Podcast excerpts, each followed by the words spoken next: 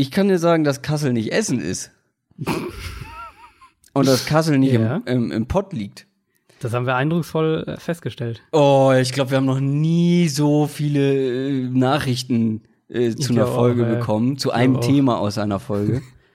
das, ich Kassel, ich habe ja, ich habe ja nicht mal gesagt, dass Kassel im Pott liegt. Das muss man an dieser Stelle noch mal sagen. Ich habe gesagt, alle, die im Pott wohnen, können vorbeikommen. Ja. Aber es können auch alle, die in Berlin wohnen, äh, vorbeikommen. Ja, gut. Ich bin auch aus München vorbeigekommen. Hallo? Es sind, es sind die zwei S im Namen, deswegen hast du an Essen gedacht. Ich habe wirklich tatsächlich an Essen gedacht ähm, und zwar auch relativ lange. Ich bin froh, dass ich die Bahn nicht nach Essen gebucht habe, sondern schon noch nach Kassel. Ähm, ja, aber so, ja, Geografie, ähm, Grundkurs nur. Schwierig. Kannst nichts machen. Du hast halt nur, du hast halt nur ganz oben und ganz unten gewohnt. Eben, ich kenne das dazwischen Das, nicht. Da dazwischen fahre ich nur ist, durch. Das, ja.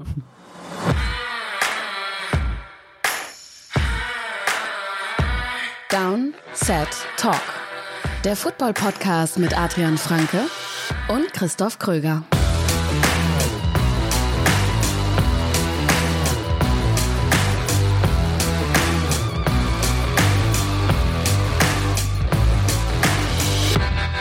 Donnerstag, 25. Juli 2019, Downset Talk Tag. Eine neue Folge mit mir, Christoph Kröger und mit Adrian Franke. Einen wunderschönen guten Tag. Ich bin richtig, merkst du, ne? Ich bin richtig So on richtig, fire. ja, Es liegt vielleicht daran, äh, dass diese Wohnung einfach wie Feuer sich anfühlt On fire heute. ist. Ja, es ist verdammt warm. In Mannheim auch, nehme ich an. In Mannheim, äh, wir hatten heute, ich glaube, irgendwie wieder so 39 oder sowas. Ja, geil, einfach schön. Wir haben eine ganz heiße Folge für euch vorbereitet. Je, je, je. Ähm, aber es geht über die AFC North. Ähm, und wir haben einen Gast dabei. Wen haben wir denn später hier zu hören? Wir haben ein Mitglied der deutschen Browns-Fans, brownfans.de und des Podcasts Dog Sound dabei, ja, der uns über die Cleveland Browns aufklären wird. Ja, das, dazu kommen wir später. Ähm, wir nähern uns nicht nur der NFL-Saison mit großen Schritten, sondern natürlich auch der Fantasy-Football-Saison. Und wir beide waren ja bekanntlich letztes Wochenende in Kassel. Ja. Und zwar beim Fanclub-Treffen, die Jahreshauptversammlung ähm, des Minnesota Vikings Fanclub äh, in Deutschland. Und da haben wir über die Vikings gesprochen, haben aber uns nachts noch im Hotelzimmer getroffen. Und das klingt, irgendwie immer, seltsam. egal wie man es sagt, klingt ja, immer es klingt immer komisch. Ähm, was haben wir da gemacht? Wir haben eine Bonusfolge aufgenommen. Zu welchem Thema? bis äh, spät in die Nacht noch, ja, ähm, zum Thema Fantasy Receiver. Und der Ablauf war in etwa so, dass Rookies, du Rookies. äh, Rookie Fantasy Receiver, Entschuldigung, richtig. Nee, dass alle, du, äh, alle. Du hast du nur über äh, Receiver gesprochen? Ich habe ziemlich viele Running Backs erwähnt. Äh, ja gut, Running Du hast es schon vergessen. das Was? stimmt, ja, hab ich dachte, du hast nicht so viel getrunken. Ich habe, ich wollte jetzt gerade sagen, ich habe mich auch die Folge auch gar nicht vorbereitet, wie man vielleicht merkt, sondern ich habe nur, ich bin nur mit meinem mit meinem Football-Wissen rangegangen Und einem Ähm, kleinen Spickzettel. und einem kleinen Spickzettel, der das stimmt ja, und habe äh, einfach nur meine Gedanken zu deinem Fantasy Rookie Ranking. Jetzt haben wir es richtig. So, Äh, ich in, dem habe sogar, ein, in dem sogar ein Quarterback vorkam. Tatsächlich, ja, ich habe ein Fantasy Rookie Ranking gemacht für Redraft Ligen und Adrian hat seinen Senf dazu gegeben. Kann man sich anhören und zwar bei Patreon. Wer uns da supportet, vielen Dank dafür. Wer das auch machen will, geht am besten auf unsere Homepage auf www.downsettalk.de. News aus der NFL. Oh, da gab es wieder einiges diese Woche. Eine Sache, in der wir oder über die wir in Kassel schon gesprochen haben mit den Vikings-Fans, ist die Nicht-Suspendierung von Tyreek Hill. Ja, ähm, wir hatten, glaube ich, vor zwei Wochen oder so hatten wir es mal thematisiert, dass es sich abzeichnet, dass es keine lange Sperre wird. Da dachte man noch eher so Richtung vier Spiele, vielleicht sechs Spiele. Ähm, Im Prinzip hat die Liga jetzt in einem Statement erklärt, dass sie den Fall vier Monate lang untersucht hat, dass sie keine zusätzlichen Beweise finden konnte, äh, als die, die eben juristisch schon aufgeführt wurden, bevor ja die dann die Ermittlungen aus juristischer Sicht eingestellt wurden, beziehungsweise ähm, auf Eis gelegt wurden. Heißt also im Klartext, die Liga, Liga hat nicht genug gefunden, um zu einem anderen Schluss zu kommen als die Staatsanwaltschaft, nämlich dass man eben nicht genug hat, um äh, zu sagen, er ist schuldig. Was, und das fällt mir wirklich auch schwer zu sagen, im ersten Schritt glaube ich, nicht falsch ist, weil es gilt ja immer noch die Unschuldsvermutung. Auch wenn eben in Hills Fall ja. wirklich alle Indizien dafür sprechen. Ähm, und wir haben das ja auch, glaube ich, mal thematisiert oder wir haben auf jeden Fall bei, bei den Vikings-Fans auch drüber gesprochen, wie, wie schmal dann halt doch dieser Grad ist, wenn dich die Liga sich über, über äh, die Rechtsprechung stellt. Ich habe zwei ganz andere Probleme damit, wenn wir mal von der, von dem eigentlichen Vorwurf weggehen. Nämlich zum einen, er hat auf dem, auf dem Tonband, das ja ver veröffentlicht wurde, hat er ganz klar seiner Frau gedroht und ähm, auch wenn das vielleicht vor Gericht nicht reicht, ist das für mich mehr als genug, vor allem bei Hills Vorgeschichte, um eben einen Verstoß gegen die Conduct Policy festzustellen und, und ihn dann auch zu sperren. Ähm, und zweitens macht sich die Liga halt mit der Entscheidung einfach zu einem gewissen Grad angreifbar, weil sie in mhm. den letzten Jahren äh, ja teilweise auch echt in prominenten Fällen, wie ja beispielsweise Ezekiel Elliott äh, oder Elliott, auch genau. genau oder auch äh, ganz anders gelagert, aber auch Tom Brady, Deflategate, ja. hat die Liga ja Strafen letztlich ohne klare Beweise oder aufgrund von genau. Vermutungen und so weiter und, und äh, verhängt. Und das ist dann natürlich jetzt in so einem brisanten Fall, wo, wenn dann da gar nichts passiert, kann ich schon verstehen, warum das, ähm, ja. warum das sauer aufstößt und stößt mir auch zu einem gewissen Grad sauer auf. Total. Ähm, ich gehe eigentlich mit allem mit, was du gesagt hast. Wir haben ja, wie gesagt, Samstag auch schon darüber gesprochen, habe ich auch gesagt. Dieses Tonband birgt eigentlich genug Gründe, ja. jemanden zu sperren in der NFL, weil es das, weil es ist eine Conduct Policy. Ja, genau. Das ist kein Gesetz, gegen das du, genau. also das ist schon eine Art von Gesetz, aber es ist nicht das Gesetz, gegen das du verstoßen das sind musst. Verhaltensregeln. Genau, so. genau. Verhaltensregeln. Und dass das kein gutes Verhalten war und ist. Ja. Das sollte eigentlich der NFL klar sein. Und wie du auch schon gesagt hast, wir haben diese Fälle erlebt, wo jemand ohne eine, eine, einen Richterspruch sozusagen von der mhm. NFL gesperrt wurde. Und auch das habe ich Samstag gesagt. Ein Tom Brady bekommt für Bälle nicht richtig aufpusten, ähm, möglicherweise, mutmaßlich, ja, genau. ähm, vier Spiele Sperre und jemand, der seiner Freundin droht und beschuldigt wird, sein Kind verletzt zu haben, bekommt kein Spielsperre. Das, das ja, finde ich wirklich ja. ähm, fragwürdig, höchst es fragwürdig. Halt, es ist also zum einen, es gibt ja eigentlich bei diesen ganzen NFL verhängt Strafen, ähm, wenn man das kritisiert, gibt es ja eigentlich immer zwei Sachen. Nämlich die einen, sie sagen, die Liga stellt sich eben über das Gesetz und, und verurteilt Spieler, die vor Gericht nicht verurteilt wurden, was auch immer. Ähm, und dann die andere, der andere Kritikpunkt ist eben, die Liga ist nicht konstant in ihren Strafen und in ihren ja, genau, Strafen. Du brauchst eine klare Linie. Genau, du brauchst halt wirklich eine klare Linie. Das ist genau der Punkt. Und, und das haben wir in dem Fall einfach, äh, haben wir das halt überhaupt nicht, weil selbst wirklich, wenn du weggehst von diesem ganzen, ähm, das Kind wurde verletzt und das ist, was natürlich der schlimme Part daran ist, überhaupt keine Frage. Ähm, reicht meiner Meinung nach eben das, was er gesagt hat, um ihn, um ihn wenigstens für zwei Spiele, für vier Spiele irgendwie zu bestrafen. Ja, ja. Und jetzt äh, ist er beim Training Camp dabei. Die Chiefs haben haben ein Statement rausgehauen, wo so sinngemäß drin stand, wir freuen uns, dass er wieder da ist. Äh, gibt jetzt auch Gerüchte, dass er, dass, dass eben die Gespräche über eine Vertragsverlängerung schon schon wieder aufgenommen werden. Gab jetzt auch in den letzten Tagen mal Trade-Gerüchte. Keine Ahnung, ob da was in irgendeiner Art und Weise dran ist. Vielleicht wollen die Chiefs das Risiko nicht eingehen, dass er irgendwann in der Zukunft doch gesperrt wird. Aber im Prinzip beginnt jetzt für Tyreek Hill ganz normal der sportliche Alltag der Saisonvorbereitung, so wie für jeden anderen NFL-Spieler auch. Kommen wir zu jemandem, der gesperrt wurde. Zu einem Seahawk. Jaron Reed wurde gesperrt. Genau, und auch da ging es ja um den Vorwurf der äh, häuslichen Gewalt. Es klang sehr, sehr hässlich. Da ähm, die lokalen Medien in Seattle haben da ein bisschen was, ein bisschen was veröffentlicht von dem Polizeibericht auch.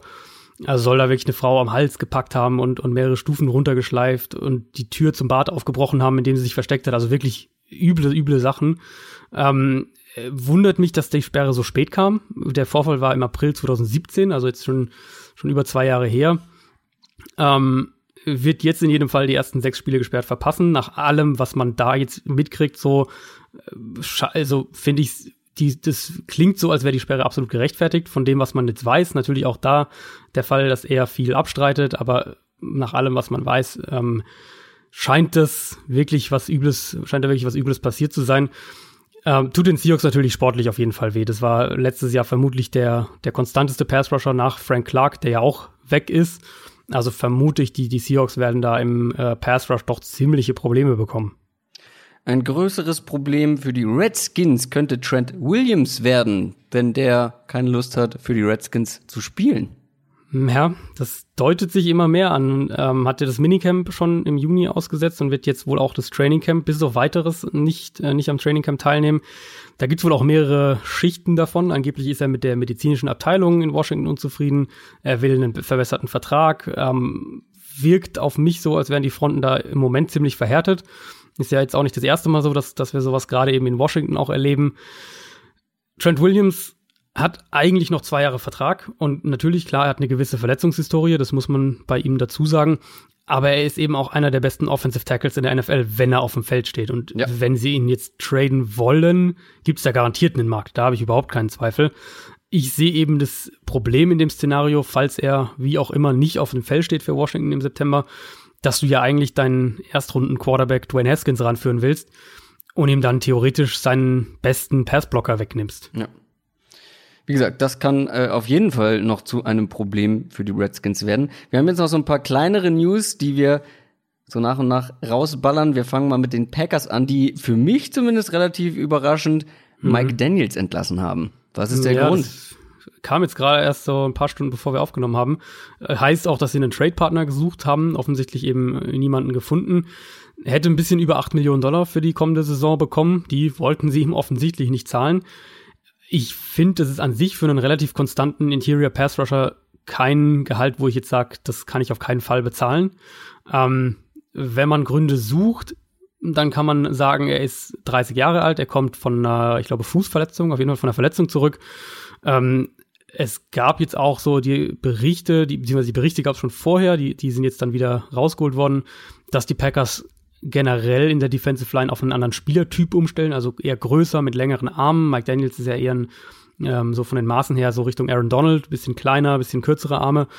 Wo ich aber sagen muss, das finde ich immer ein, eine schwierige, eine schwierige Herangehensweise. Also wenn, äh, für mich ist immer so ein bisschen, entweder er kann halt zum Quarterback kommen oder nicht. Und Mike Daniels ist jetzt kein Elite Interior Pass Rusher, aber er ist, so, er ist ein guter Interior Pass Rusher. Und ähm, ich bin da immer skeptisch, wenn wenn damit argumentiert wird, ja, die wollen jetzt mehr, äh, mehr Pass-Rusher mit langen Armen und, und größere, weil das ist für mich dann wirklich, da achte ich auch vor dem Draft eigentlich nicht drauf. Das ist so ein bisschen, bisschen zweitrangig hinter der Frage, ob er eben zum Quarterback kommen kann oder nicht.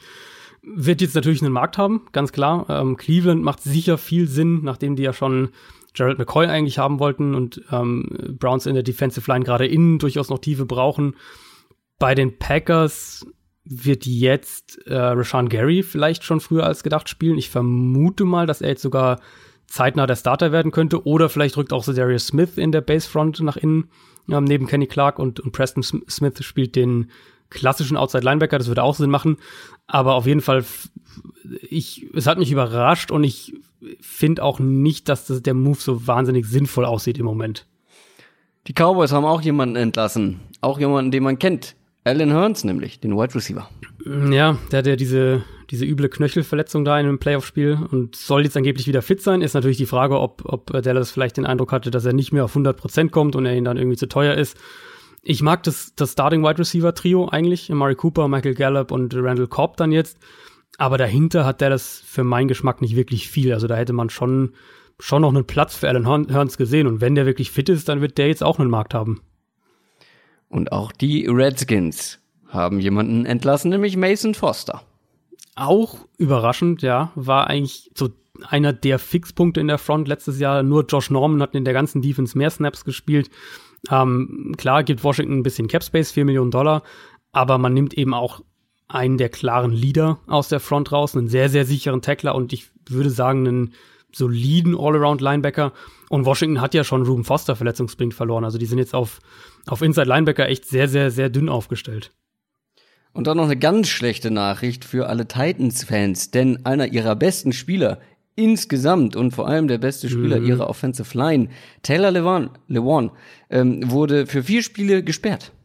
Ja, mit einer verbotenen Substanz erwischt. Äh, das tut denen auf jeden Fall ziemlich weh. Wir haben ja oft genug drüber gesprochen. Max Mariota braucht eine vernünftige Offensive Line für sich, ist in einer absolut kritischen Saison und die ersten vier Spiele der Titans sind dreimal auswärts in Cleveland, in Jacksonville und in Atlanta, also jetzt auch nicht gerade ein Zuckerschlecken und das Heimspiel ist gegen Indianapolis. Also ähm, da hättest du schon gerne dein Team in, in voller Stärke mit dabei. Das war's von den News, glaube ich. Habe ich eine vergessen? Wir haben noch so glaube, viel rumgetauscht. Ich glaube, heute sind alle mit dabei. Sind alle mit dabei. Damit kommen wir zur nächsten Division Preview. NFL Preview. Wir schauen heute auf die AFC North, wie immer in umgekehrter Reihenfolge. Was sind die Stärken eines Teams? Was sind die Schwächen? Wie sieht's in der Offense aus? Wie sieht's in der Defense aus? Und was haben die eigentlich letztes Jahr gemacht? Und was könnte dieses Jahr anders, besser, schlechter laufen? Wir fangen mit den Cincinnati Bengals an. Die sind nämlich letzter geworden in der AFC North, hatten wirklich eine verletzungsgeplagte Saison. Das sage ich ganz bewusst als allererstes zu den Bengals, weil ich habe die irgendwie einfach nur als sch schlechtes Team, beziehungsweise als eine schlechte Saison für die Bengals das Ganze letztes Jahr abgestempelt. Aber dann habe ich noch mal gesehen, wie sehr Verletzungspech mhm. da eigentlich am Start war. Ähm, Andy Dalton, der Quarterback, hat elf Spiele gemacht. AJ Green, bester Spieler der Offense, neun Spiele. Tyler Eifert, vier Spiele. Ähm, ich könnte noch weitermachen, aber dann habe ich mal geguckt, ja, was, wie ist, sieht es denn insgesamt aus? Drei Spieler der ganzen Offense haben alle 16 Spieler äh, alle 16 Spiele bestritten. Mehr nicht, drei Stück. Ähm, das ist schon brutal, ja. Das ist extrem brutal. Ähm, wer jetzt da mit dieser Zahl nichts anfangen kann, ich habe mal einfach so bei den Rams geguckt. Ähm, die haben ja insgesamt neun, 19 Spiele bestritten und elf Spieler haben alle 19 mhm. Spiele gemacht. Also ihr merkt, drei Spieler, die komplett durchspielen, ist extrem wenig. Und das sollte man sich einfach nochmal in Erinnerung rufen, wenn man die letzte Saison der Bengals bewertet. Ähm, und da kann man dann, glaube ich, auch mit Tiefe nicht mehr allzu viel retten, wenn so viele wichtige Leute ja, ja. immer wieder ausfallen.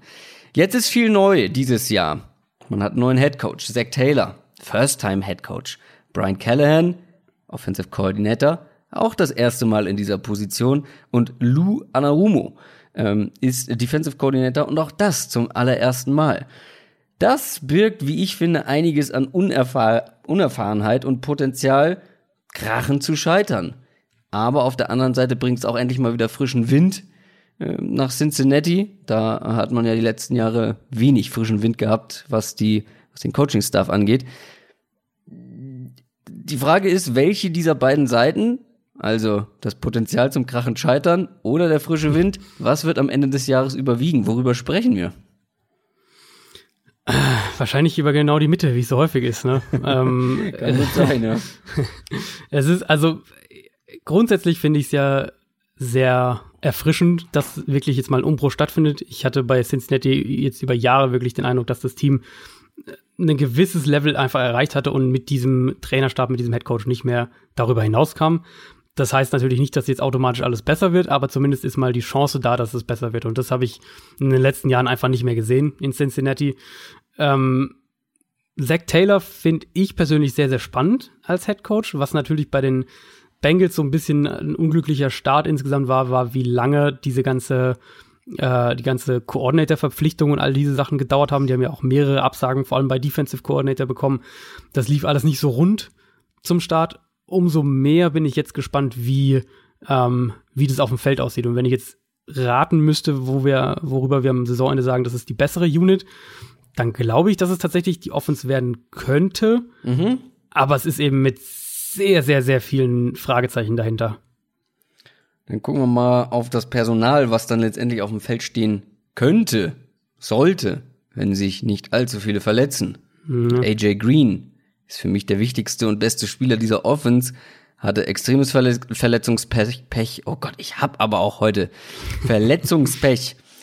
Wenn er fit ist, einer der besten Receiver der Liga. Das sollte man nicht vergessen an der Stelle. Plus Tyler Boyd, ähm, Breakout-Year gehabt, in gewisser Form zumindest, frisch mhm. den Vertrag verlängert. Ähm, ist vielleicht keine Nummer eins, was er letztes Jahr halt häufig sein sollte, sein musste, aber eine gute Nummer zwei. Plus John Ross vielleicht, er kommt zumindest in sein drittes Jahr, auch verletzungsgeplagt, ständig verletzt gewesen in den ersten beiden Jahren. Ähm, irgendwie, ich war überrascht, der hat irgendwie letztes Jahr geschafft, sieben Touchdowns zu machen. Ja, der hat kaum Catches, aber so, so ja. jeder dritte oder sowas war ein Touchdown oder irgendwie so. Ja, ähm, sehr, sehr gute Ausbeute auf jeden Fall. Aufgegeben hat man den noch nicht bei den Bengals, glaube ich. Und so ein dritter starker Mann hat letztes Jahr schon gefehlt. Was, wie gesagt, auch an der Verletzung ja. von AJ Green lag zu einem gewissen Teil. Aber glaubst du, dieser John Ross kann diese Rolle übernehmen? Das ist nämlich die große Frage eigentlich, oder? Ja, das ist wirklich die, äh, die große Frage. Ich selbst war ja sehr, sehr positiv bei ihm vor seinem Draft. Also ich mochte ihn wirklich sehr als, äh, als College Prospect. Hatte jetzt häufiger auch den Eindruck, dass es so eine Mischung war aus, er ist halt verletzungsanfällig, dann kam er nicht in idealen Rollen aufs Feld, dann hat er leichte Fehler gemacht, die eben ein Rookie oder ein junger Spieler auch mal macht, wurde dann dafür häufig auch wieder rausgenommen oder, oder eben äh, hat weniger gespielt dann danach. Deswegen war es irgendwie so ein bisschen ein Teufelskreis. Ich traue ihm eigentlich eine gute Rolle zu, gerade wenn das Scheme zu ihm passt. Wenn wir wirklich eine Version dieser Rams Offense auch sehen, dann wird es ja sehr, sehr drei Receiver-lastig auch sein, ähm, was meiner Meinung nach auch Sinn macht, wenn man sich den Kader ansonsten anschaut. Also äh, Green und Boyd hast du eigentlich alles gesagt. Boyd ja letztes Jahr auch im Slot richtig gut gewesen, hat ja auch gerade seinen äh, seinen Vertrag verlängert in Cincinnati. Das sollte meiner Meinung nach eigentlich eins der besseren Wide Receiver Duos ligaweit ja. werden oder zumindest das Potenzial ja. dazu ist da. Ähm, wo dann das deutlich größere Fragezeichen steht, ist halt Tight End mit, mit CJ Usoma, der wirklich absoluter Durchschnitt ist und man weiß halt einfach nicht, ob Tyler Eifert fit bleibt. Und das muss man so klar sagen, dass damit kann man eigentlich nicht planen, dass der 16 Spiele macht. Dementsprechend ist für mich schon die Tendenz da zu sagen, das könnte ähm, vom Grundansatz her auch eine sehr, sehr 11-Personnel-lastige Offense werden. Um, ob dann John Ross sich diesen dritten Spot sichert oder ob dann ein anderer Spieler wie ein Alex Erickson beispielsweise diesen dritten Platz am Ende hat, das äh, wird sich zeigen. Aber vom Potenzial her und vom Talent her mhm. ist bei Ross eigentlich schon echt einiges da. Und wenn der jetzt ähm, nicht, also der, natürlich ist er unheimlich schnell, aber ich glaube, er kann auch mehr. Ähm, wenn der die richtige Rolle in dieser Offense bekommt, so als ein vertikaler, eine vertikale Waffe, dann sehe ich da schon auch immer noch die Möglichkeit, dass da, dass da endlich mal mehr bei rumkommen kann, als das, was wir bisher gesehen haben. Ich glaube aber tatsächlich schon, dass wir ein paar Two-Tight-End-Sets sehen werden. Ja, CJ Uzuma ist aktuell noch Durchschnitt, aber er hat sich, finde ich, letztes Jahr ganz okay entwickelt. Wenn Tyler mhm. Alver tatsächlich oft fit ist, wie gesagt, ja, du hast es angedeutet, man kann eigentlich nicht davon ausgehen, ja. dass er eine komplette Saison durchspielt. Aber wenn er fit ist, dann bringt er, dann wird er auch auf dem Feld stehen. Relativ häufig, glaube ich. Und man hat in der zweiten Runde einen Blocking, Blocking Tight End äh, sich ja, geholt. Das war einer der Warum auch immer. Picks dieses Jahr, ja, muss man, nicht sagen. Drew Sample, aber, das, äh, ja. Aber, aber ich finde es so ein bisschen Indiz darauf, ähm, wo die Reise hingehen könnte. Also natürlich ein Blocking Tight End, sowohl fürs Run Game als auch fürs Pass Blocking, um das zu unterstützen. Du wirst aber, glaube ich, nicht nur mit einem Tight End, den Blocking Tight End aufs Feld kommen. Also wenn dann vielleicht noch ja. ist Usoma oder Eifert daneben. Wie auch immer, auf jeden Fall hat man da eine gewisse Flexibilität. Ähm, ja. Und insgesamt, wenn wir uns das mal angucken, ja, die Tight End Position ist durchschnittlich besetzt, aber trotzdem mit den beiden starken Wide Receivern und dem Potenzial von Ross für mich, was Passcatcher angeht, eigentlich, also da gibt es schlechtere Teams. Das würde ich auch so sagen. Also vor allem eben diese drei Spieler, also das Receiver-Duo Green Boyd und dann eben Eifert, wenn er fit bleibt.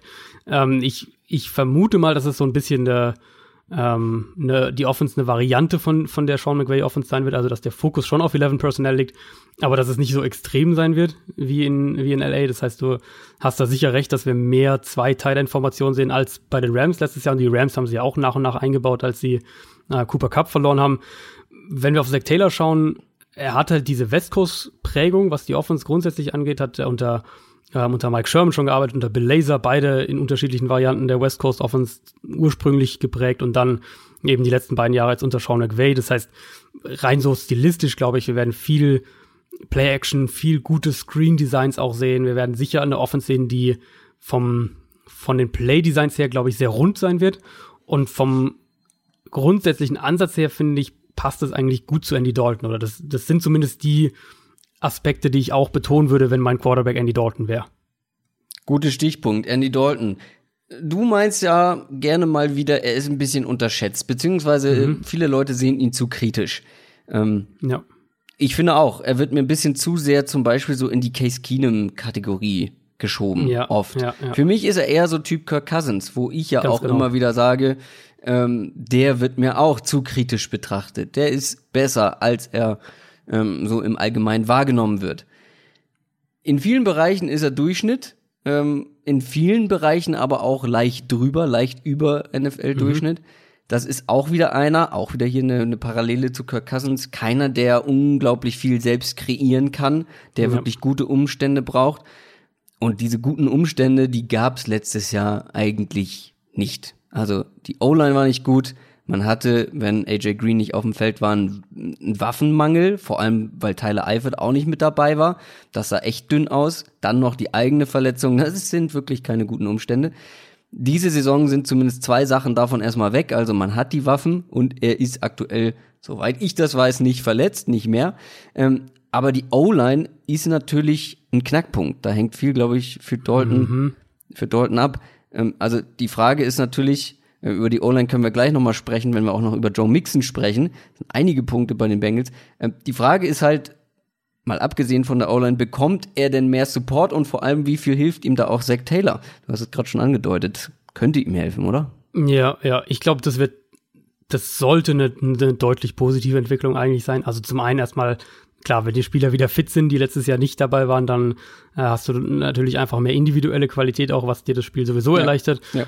Aber eben auch aus einer Play-Design-Scheme-Sicht, ähm, ist es eigentlich eine Offense, das haben wir auch bei Jared Goff immer wieder mal betont, ist es eigentlich eine Offense, die Quarterback-freundlich ist. Also ob wir jetzt die, die Rams nehmen und die Entwicklung, die, die Jared Goff da gemacht hat, oder eine andere, ähm, andere West Coast Play-Action-Offense, die, die über das Outside-Zone-Run-Game funktioniert, eben die von Kyle Shanahan, die ja letztes Jahr auch wieder gezeigt hat, wie da Nick Mullins beispielsweise aussehen kann. Also das sind ja schon, mhm. ähm, das, das sind vom Grundansatz her Offenses, die Quarterback-freundlich sind, weil sie dem Quarterback A offene und B einfach lesbare Würfe ermöglichen. Und das sind eigentlich zwei, zwei sehr, sehr gute Ansätze, mit denen du schon mal ähm, auch einen durchschnittlichen Quarterback und in die Kategorie würde ich Andy Dalton dann eben einordnen. Ich habe auch tatsächlich Kirk Cousins als, äh, als Kategorievergleich sozusagen genommen. Ähm, mit so einem Quarterback kannst du dann eben trotzdem eine sehr gute Offense aufs Feld bringen, so wie wir es ja im Prinzip auch letztes Jahr bei den Rams gesehen haben. Ich äh, habe Cousins aber auf jeden Fall noch über Dalton eingeordnet. Ey, für mich ist es, ich hatte ihn, glaube ich, in meinem Quarterback-Ranking irgendwie so drei, vier Spots drüber, aber mhm. das ist für mich grob ein Tier. Also ich mhm. sehe die jetzt nicht, ich sehe die nicht drastisch auseinander. Lass uns noch über Joe Mixon, beziehungsweise auch die O-Line sprechen, weil auch Joe Mixon, ein bisschen wie Andy Dalton, ist für mich einer, der den Support von einer O-Line zu einem gewissen Maße braucht. Ähm, auch wenn er mit 5,0 Yards per Attempt ähm, die ungefähr die gleiche, den gleichen Wert hatte letztes Jahr wie ein Saquon Barkley. Ich finde, er ist eben, das unterscheidet ihn dann doch noch von der absoluten Top-Kategorie. Auch keiner, der ohne eine richtig gute O-Line, also gut, letztes Jahr war er gut und es war eine miese O-Line, aber trotzdem, für mich fehlt da noch ein Stück. Der hatte wirklich eine sehr starke Saison, Joe Mixon. Ähm, auch als Receiver eine Rolle gehabt, die unter Zach Taylor vielleicht noch größer werden könnte, mhm. größer werden sollte vielleicht sogar. Ähm, das mhm. lässt mich relativ positiv in die Saison gehen, was Joe Mixon angeht. Aber wie gesagt, es hängt viel auch von der O-Line ab. Ähm, da hätte ich mir gewünscht, dass er da noch mal ein bisschen mehr Support bekommt, ähm, ja. weil die war im Passblock nicht gut, aber die war im Run-Blocking noch schlechter. Eigentlich hat man mit Jonah Williams den Game Changer gepickt im Draft, beziehungsweise er hätte es werden können. Ähm, den haben wir, glaube ich, beide sehr gemocht. Mhm. Aber der hat sich an der Schulter verletzt, wird vielleicht diese Saison gar nicht spielen. Ähm, das ist extrem bitter, äh, weil der Rest dieser Line eben auch nicht überzeugend war. Und dann hört auch noch Clint Bowling auf. Also, das ist quasi alles auf Anfang. So ein Schritt vor, zwei ja. wieder zurück. Ja, ist eigentlich ist wirklich genauso, weil wir eigentlich dachten wir so vor ein paar Wochen noch, die Line ist auf mehreren Spots verbessert mit äh, mit John Miller, den sie geholt haben für den einen Guard-Spot. Dann äh, hast du Jonah Williams auf Left Tackle, Cody Glenn geht auf Left Guard. Das heißt, du hast vielleicht sogar wirklich auf zwei bis drei Spots Verbesserungen. Dann ähm, sieht es schon ganz anders aus. Und jetzt im Moment könnte es tatsächlich sogar schlechter sein als letztes Jahr von den von den Spielern, die da sind, je nachdem, was ähm, was ein John Miller vielleicht dann leisten kann. Aber die Hoffnung ist im Prinzip jetzt eben auch schon, dass Miller ein Upgrade darstellt und dass Billy Price in seiner zweiten Saison einen deutlichen Schritt nach vorne macht. Und das mag beides im Endeffekt zutreffen, ist aber natürlich auch alles andere als garantiert. Und jetzt hast du immer noch Spieler wie Bobby Hart, der, der starten wird, dann äh, John Jerry auf Left Guard, falls er da der Starter ist, ist auch tendenziell eher eine Schwachstelle.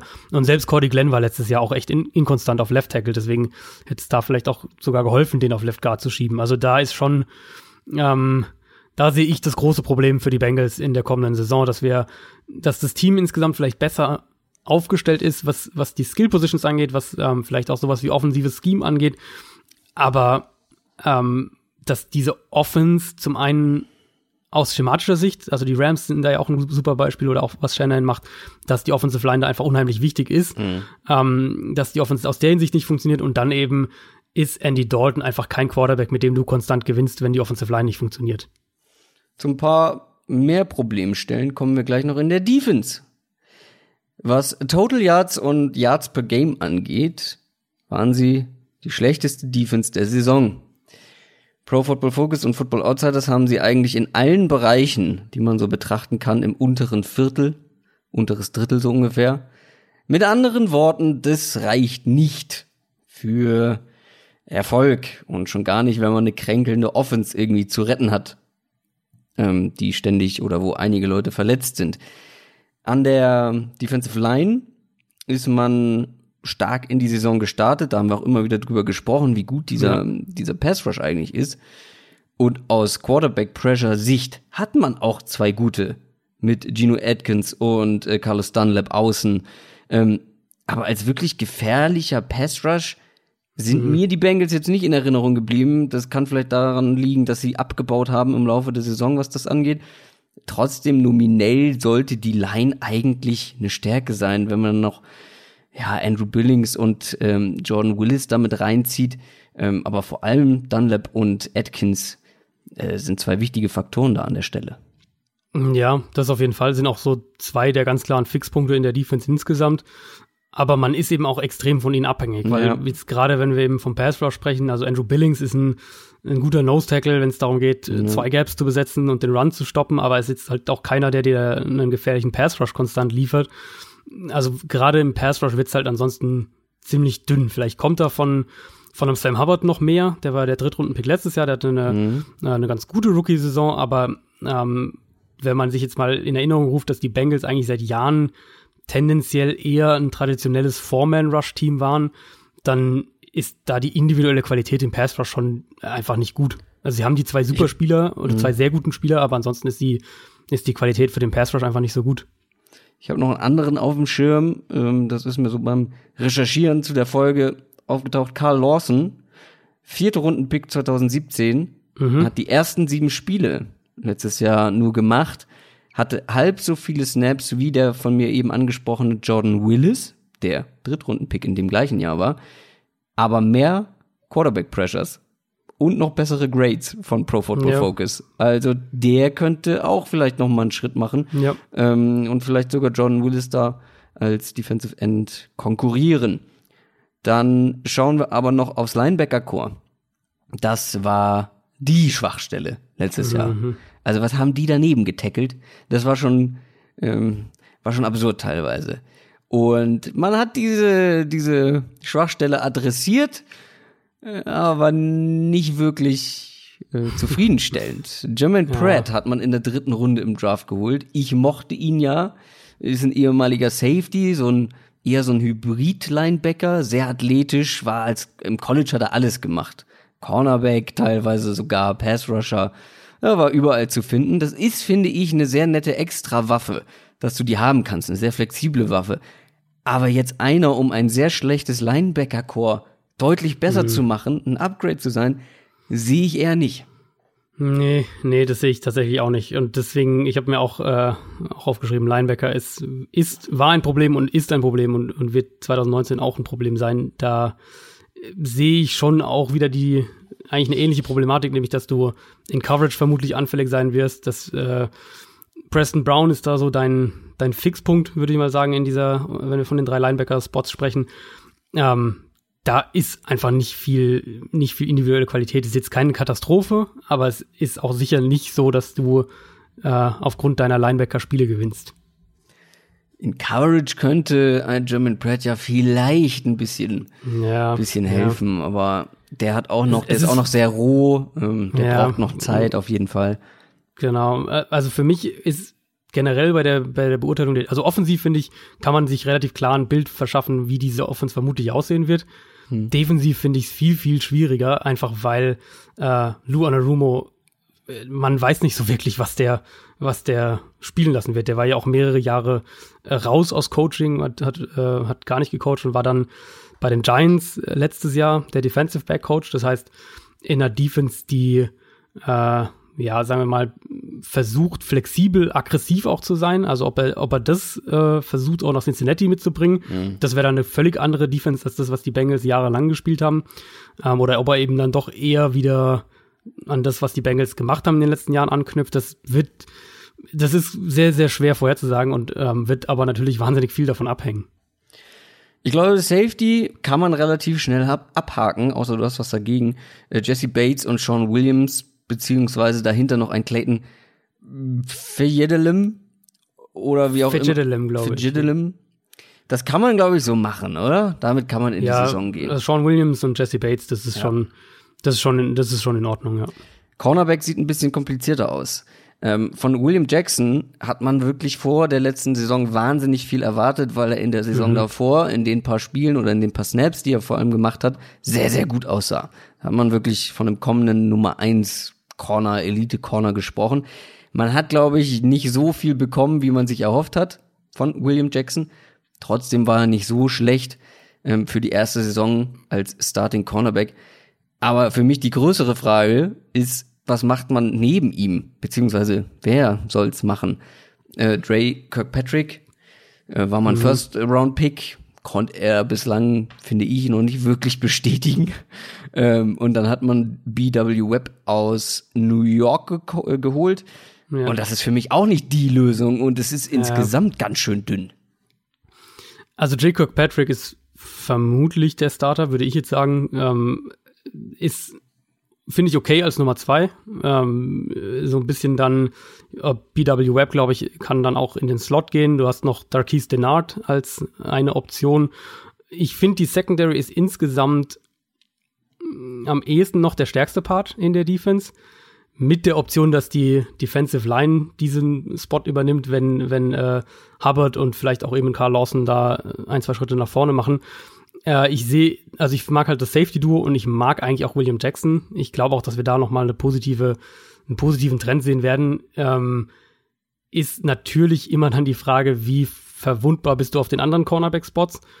Da sehe ich eine gewisse Gefahr, aber ich finde immer noch, dass die Bengals da im Vergleich zu vielen anderen Teams auf den, wenn wir jetzt die fünf Defensive Back Spots uns nehmen im, im Nickel Package, dass die Bengals da immer noch besser aufgestellt sind als viele andere Teams.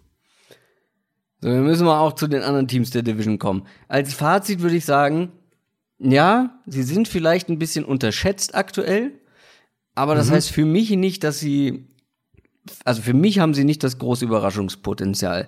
Ich glaube, die Offense wird besser sein, haben wir schon angesprochen, vor allem wenn sie weniger Verletzungspech haben, mit dem neuen Coach, mit dem frischen Wind, was da, der da reinkommt, ähm, wenn Green fit bleibt, das hilft natürlich enorm ja, wenn du, wenn du so einen mhm. Spieler ähm, eine ganze Saison hast.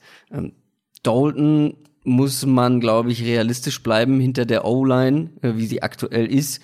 Ähm, Mixen auch. Ich glaube, Mixen wird wieder ein gutes Jahr haben. Ähm, vor allem, wenn er als Passcatcher vielleicht mehr eingesetzt wird. Aber die Defense, die muss besser werden. Und die Frage ist aber ja. für mich, durch wen? Wer macht diese Defense besser im Vergleich zu letztem Jahr? Ja, ähm, ja, das ist, ist schon wirklich eine berechtigte Frage. Und das ist halt dann, dann für mich der Punkt, wo ich sage, ich sehe sie halt so nicht wirklich ernsthaft um die Playoffs mitspielen. Ja, klar, man kann irgendwie sagen, da ist eine gewisse Erfahrenheit jetzt dabei, weil man ja, es gab wenig Veränderungen, ähm, gewisser Zusammenhalt ist da, man ist vielleicht eingespielter. Ja, aber dazu kommt ein ganz unerfahrenes Coaching-Staff noch dazu. Da weiß man auch nicht so richtig, mhm. was man bekommt. Aber für mich wurde da individuell alleine, personell, zu wenig gemacht, um jetzt zu sagen, okay, vor allem wenn wir gleich noch über die anderen Teams in der Division sprechen, die auf, finde ich, alle noch so ein Stand heute auf dem Papier auf einem höheren Niveau zu finden sind, sehe ich halt einfach nicht, wie man in der Division um die, um die Playoffs mitspielen kann. Nee, das sehe ich auch nicht. Also mein Eindruck ist auch ein bisschen, dass sie schlechter gemacht werden, als sie sind. Was glaube ich auch einfach an dem äh, an dem letzten Jahr an dem, an dem letzten Jahr genau und dass die Bengals halt keinen kein Team sind, was im, im äh, nationalen Rampenlicht steht und, und jeder weiß, was da verletzungsmäßig so los war. Also deswegen, und wenig in der Offseason gemacht haben. Das ist ja auch genau, noch so ein Punkt. Was, was ja traditionell Bengals schon fast ist. Komischer Draft, Also insofern, genau, das dann noch dazu. Dann, genau, und den, den dann direkt noch verloren, verletzt. Ja. Ähm, also ich sehe es auch so, dass sie schlechter gemacht werden aktuell, als sie sind. Trotzdem habe ich die auch überhaupt nicht in Playoff-Distanz. Also ich sehe die bei so um die sechs Siege, ist so meine grobe Prediction. Und ich sehe sie auch als tendenziell das schlechteste Team in der Division, ähm, wenn sie nicht wirklich sehr, sehr überraschen. Aber mich würde es wundern, wenn die Bengals mehr als sieben Spiele gewinnen. Wir haben Besuch von einem Podcast, bei dem wir, ich glaube, beide schon mal zu Gast waren, oder Adrian? Ja, ja, ich war auch schon zu Gast. Dog Sound, das ist ein Browns-Podcast. Und zwar sind die vertreten durch Mike. Herzlich willkommen. Herzlich willkommen. Also vielen Dank für die Einladung. Ich freue mich, äh, dass ich heute euer Gast sein darf, nachdem ihr schon unser Gast wart. Freut mich sehr. Aber du warst nicht bei der, warst du bei der Aufnahme dabei, wo ich dabei war? Ihr wechselt da, ja immer durch.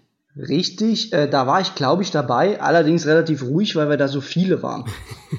ah, das kann gut. Ja, da waren wirklich viele und ähm, da ist nicht jeder immer zu Wort gekommen. Heute kommst du aber zu Wort bei uns. Ähm, ganz kurz, bevor wir über die Browns reden, ähm, vielleicht noch zu Dog Sound. Ähm, was macht ihr genau? Wo findet man euch, damit man euch abonnieren und hören kann?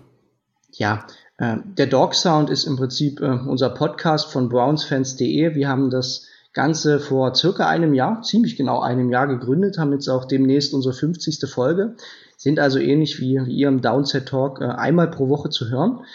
Zu finden sind wir klassisch bei Twitter unter brownsfans.de. Äh, genauso, ach, die, der Name sagt schon, so findet man uns auch im Netz, unsere Website brownsfans.de, wo wir immer mal äh, Vorberichte, Analysen, auch äh, die Auswertungen dann dementsprechend bringen und ja, der Podcast auf allen klassischen Kanälen, die man so kennt, zu erreichen. Und den Podcast findet man ähm, unter Dog Sound, aber nicht wie Dog geschrieben, sondern D-A-W-G und dann Sound. Ganz genau. Ähm, aber lass uns über die Browns sprechen. Äh, dein Spezialgebiet. Wir beide, also Adrian und ich, haben in der Offseason sehr oft über die Browns schon gesprochen, ähm, weil das war eine aufregende Offseason. Man hat nicht nur einen neuen Headcoach, man hat viele neue Stars und vor allem jede Menge neue Euphorie in Cleveland. Wir fangen immer mit der Offense an. Ähm, die Offense besteht jetzt aus Baker Mayfield, Odell Beckham Jr., Jarvis Landry, David Njoku, Nick Chubb. Später in der Saison kommt dann auch ein äh, Kareem Hunt mit dazu oder auch ein Duke Johnson. Die Frage an dich jetzt zum Einstieg ist eine ganz einfache. kann so eine Offense überhaupt scheitern? Äh, scheitern kann, glaube ich, jede Offense in der NFL, wenn sie dann nicht funktioniert. Und man hat unter Hugh Jackson ja mit jetzt nicht ganz dem Talentlevel gesehen, aber da hat letzte Saison auch schon Baker Mayfield gespielt, die ersten acht Spieltage, oder ein Teil davon. Und da hat das Ganze auch nicht wirklich funktioniert. Das heißt, ja, es kann scheitern, aber die Euphorie ist durchaus begründet. Unter Freddie Kitchens und ohnehin auch John Dorsey als General Manager hat man ganz viel richtig gemacht. Und das ist der Grund für diesen Hype-Train, den wir aktuell erleben. Und die Euphorie ist auch bei uns riesig, denn ja, du hast schon die Playmaker genannt. Ähm, das kennt man in Cleveland schlichtweg nicht. Und man hat das erste Mal eigentlich jetzt seit 1999, seitdem man zurück in der NFL ist, das Gefühl, dieses Team kann was reißen. Das Problem oder ein Potenzial, woran sowas scheitern kann, sind natürlich sehr hohe Erwartungen. Und die gibt es ja mittlerweile rund um die Browns. Adrian, ähm, wie siehst du das Ganze und vor allem auch mit Blick auf den First-Time-Head-Coach Freddie Kitchens? Ist natürlich was, was man nur ganz schwer einschätzen kann grundsätzlich. Also die Erwartungen waren garantiert noch nie so hoch wie vor dieser Saison in Cleveland in den letzten zehn Jahren, würde ich jetzt mal mindestens sagen das kann schon ein Faktor sein. Es ist immer, geht immer damit einher, ähm, gewinnt das Team Spiele oder nicht. Wenn die Mannschaft Spiele gewinnt und es gut läuft, dann können so Erwartungen einen ja auch in gewisser Weise tragen, weil dann äh, wird der Hype gerechtfertigt und dann kommen Leute ins Stadion und noch mehr und, und äh, die Stimmung ist grundsätzlich gut, problematisch oder interessant, in Anführungszeichen dann für, für Browns-Fans natürlich weniger interessant, wird's dann, wenn es eben nicht gut läuft und wie gerade dann auch ein First-Time-Head-Coach das ähm, regelt. Ich finde grundsätzlich die die Freddy Kitchens Thematik aber wird schon fast wieder ein bisschen zu sehr ähm, genannt oder wird zu intensiv betont. Klar, es ist ein Headcoach in seinem ersten Headcoaching-Job und Freddy Kitchens war jetzt sehr lange ein Positionscoach, also wirklich auch kein, kein Coordinator, sondern hat äh, mit einzelnen Positionen, mit einzelnen Spielern gearbeitet, aber der, der Trainerstab insgesamt, finde ich, ist sehr, sehr, ähm, sehr gut, sehr clever auch zusammengestellt, ähnlich wie das, was wir in Arizona eben sehen mit einem First-Time-NFL-Headcoach, dass, dass äh, ein junger Headcoach ein unerfahrener Headcoach auf der Headcoach-Position mit erfahrenen Coaches und Coordinators äh, versorgt wird. Und da haben wir mit, mit Todd Monken einen, der wirklich auch viel Erfahrung mitbringt, den auch viele schon dieses Jahr als einen Headcoach-Kandidaten auf dem Zettel hatten für die Offense und Steve Wilkes als Defensive Coordinator, der ganz, ganz lange als Defensive Coordinator schon gearbeitet hat, letztes Jahr natürlich auch äh, ein Jahr Headcoach war. Also da ist schon einiges an Erfahrung mit dabei, glaube ich, und sowas hilft dann im Zweifelsfall auch. Dann lass uns das doch mal Schritt für Schritt durchgehen. Fangen wir mit Baker Mayfield an, ähm, der in sein zweites Jahr kommt. Für einen Rookie eine wirklich starke Saison gespielt hat, gehört ähm, oder gehörte schon letztes Jahr zu den präzisesten Quarterbacks der ganzen Liga. Der Headcoach-Wechsel hat ihm enorm geholfen, so wie der ganzen Offense. Die Frage ist jetzt, was spricht vielleicht, wenn wir mal kritisch draufschauen, gegen eine wieder gute, wenn nicht sogar sehr gute Saison im zweiten Jahr, Mike? Ja, genau das. Äh, man, es wäre jetzt nicht das erste Mal, dass ein Rookie Quarterback äh, so ein bisschen eine kleine Sensation ist und dann doch erstmal so ein Down Year hat, weil natürlich, äh, jetzt haben die Coaches sein Tape, jetzt wird er noch mehr analysiert. Wobei ich auch ehrlich sage, Baker lebt ja nicht von einem spektakulären Spiel, wie es vielleicht dann Lamar Jackson tut, ähm, sondern er lebt ja wirklich durch äh, Präzision, auch durch schon jetzt ein großes Leadership, also er kann schon jetzt gegnerische Defenses enorm gut lesen, kann die Playcodes dann dementsprechend anpassen. Das hat Freddy Kitchens installiert und damit wurde die Offense auch besser. Also in dem Element, wo man ihm das gegeben hat, was er schon in Oklahoma so gut gemacht hat, explodierte diese Offense und das stimmt mich optimistisch, dass er das weiter tun wird und in der Entwicklung eher noch die Fehler, die er macht, und das sind vereinzelt schlechte Entscheidungen gewesen, die zu Interceptions geführt haben, dass er die noch eher abstellt und äh, noch ein Stück effizienter wird. Adrian, deine Meinung zu Baker Mayfield? Ähm, auch hier vielleicht der Blick darauf, was schiefgehen kann. Ja. Also ich glaube, weil den Hype Train brauchen wir nicht weiter zu befeuern. Das ja. haben wir schon häufig genug gemacht und der ist auch schon auf Hochtouren insgesamt, wenn man äh, wenn man sich mit den Browns beschäftigt. Deswegen äh, vielleicht so mal zu gucken, was könnte dagegen sprechen? Woran könnte er, was könnte ein Stolperstein sein für Baker Mayfield? Ja, es ist ein bisschen eine Kombination aus dem, was ihr gesagt habt. Ich glaube, also einer von euch hatte gesagt, es gibt jetzt äh, Tape, oder ich glaube, und du hast gesagt, Christoph, er hat äh, diesen, diesen krassen Anstieg eben in, in der zweiten Saisonhälfte dann unter Freddy Kitchens gehabt. Haben wir ja auch thematisiert, ja. auch in der Saison thematisiert. Ähm, Defenses haben jetzt natürlich nicht nur Tape von Mayfield selbst und haben vielleicht da Tendenzen erkannt, sondern sie haben jetzt auch Tape von dieser Offense generell einfach, wo ähm, was, was man einfach davor nicht hatte, weil Freddy Kitchens, wie gesagt, war halt Position Coach davor. Man wusste nicht, was genau der für eine Offense spielen lässt. Und deswegen ist da jetzt einfach mehr Wissen da. Grundsätzlich aber ähm, gehe ich bei viel von dem mit, was Mike gerade gesagt hat, dass ich eigentlich auch echt noch eher eine positive Entwicklung erwarte. Also er hatte ja schon letztes Jahr, es ist jetzt ja nicht so, dass der in einer ähm, in einer extremen Checkdown-Offense gespielt hat und man kann sagen, ja, da hat das Scheme und die Waffen und was auch immer hat, hat äh, seine Schwächen überspielt oder irgendwas, sondern er hatte ligaweit zum Beispiel den höchsten Anteil an Pässen, die mehr als 15 Yards downfield geflogen sind. Also das sind ja dann schon riskantere, aggressivere Pässe. Wir haben seine Accuracy, die er auch im College hatte, haben wir gesehen und, und äh, auch so Sachen wie sein gutes Pocket-Verhalten, all diese Sachen, wie weit er insgesamt einfach als Quarterback schon ist. Ähm, es wird natürlich immer wieder mal so kleinere Bumps geben und er wird immer wieder mal so ein bisschen einen, einen Fehler natürlich machen, das ist ja auch völlig klar und das ist auch völlig legitim. Aber grundsätzlich diese die Stärken, die er eben hat, und das ist vor allem Accuracy, Pocket-Verhalten, das ist aber auch, wie er in der Red Zone gespielt hat. Also er war ja nicht einfach nur, nur ein Ganzlinger, sondern hat auch echt clever gespielt, war gerade in der Red Zone wirkte das schon echt sehr, sehr weit. Ähm, ich glaube, dass wir nach Saisonende Mayfield fix in die sag ich mal, Quarterback Top 12 einstufen werden. Also so, so positiv sehe ich ihn jetzt doch tatsächlich. Wenn wir schon mal einen Browns-Experten dabei haben, dann würde ich das auch gerne nutzen, weil ich glaube, es bringt uns nicht wahnsinnig viel, wenn wir über das Waffenarsenal sprechen und sagen, Odell Beckham Jr. und Jarvis Landry sind ein herausragendes Wide Receiver Duo. Ich glaube, da sind wir alle drei uns einig. Außer es sagt jetzt jemand, halt stopp, äh, da habe ich was dagegen. Ähm, ich glaube, wir sind auch uns alle einig, dass David Njoku ein Riesentalent ist, was die Thailand-Position angeht, mhm. auch das letztes Jahr vor allem in der zweiten Saisonhälfte auch gezeigt hat. Äh, wir sind uns auch, glaube ich, alle, dass Nick Chubb eine, eine super Waffe ist. Ähm, Kareem Hunt, wenn er dazu kommt, Duke Johnson, ähm, vor allem als Matchup-Waffe. Ich würde halt lieber mal so einen kleinen Geheimtipp hinter den eben genannten hören von dir, Mike. Wen hast denn du da so auf dem Zettel, wer zum Beispiel ähm, in Sachen dritte Receiver-Position die Nase vorhat? Oder vielleicht hast du auch jemand ganz anderes da im Hinterkopf.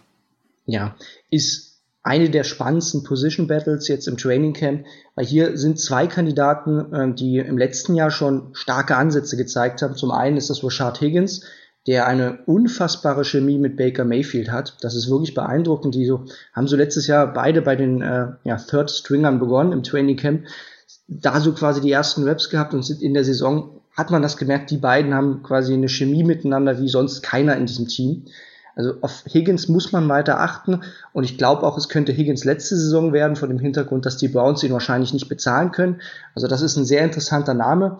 Spannender ist noch Antonio Callaway, dessen Historia durchaus bekannt ist, der am College nahezu kein Football gespielt hat, weil er einfach äh, neben dem Feld verdammt viel Mist gebaut hat, aber der unfassbar talentiert ist und der das in Ansätzen gezeigt hat, auch nicht allzu viel, aber ich erinnere mich gerade dann an die, an die letzten Spiele, wo er tatsächlich äh, ein, zwei riesige Plays generiert hatte und sein Talent aufblitzen ließ. Und jetzt hat er das erste Mal eine ganz kontinuierliche äh, Offseason gehabt.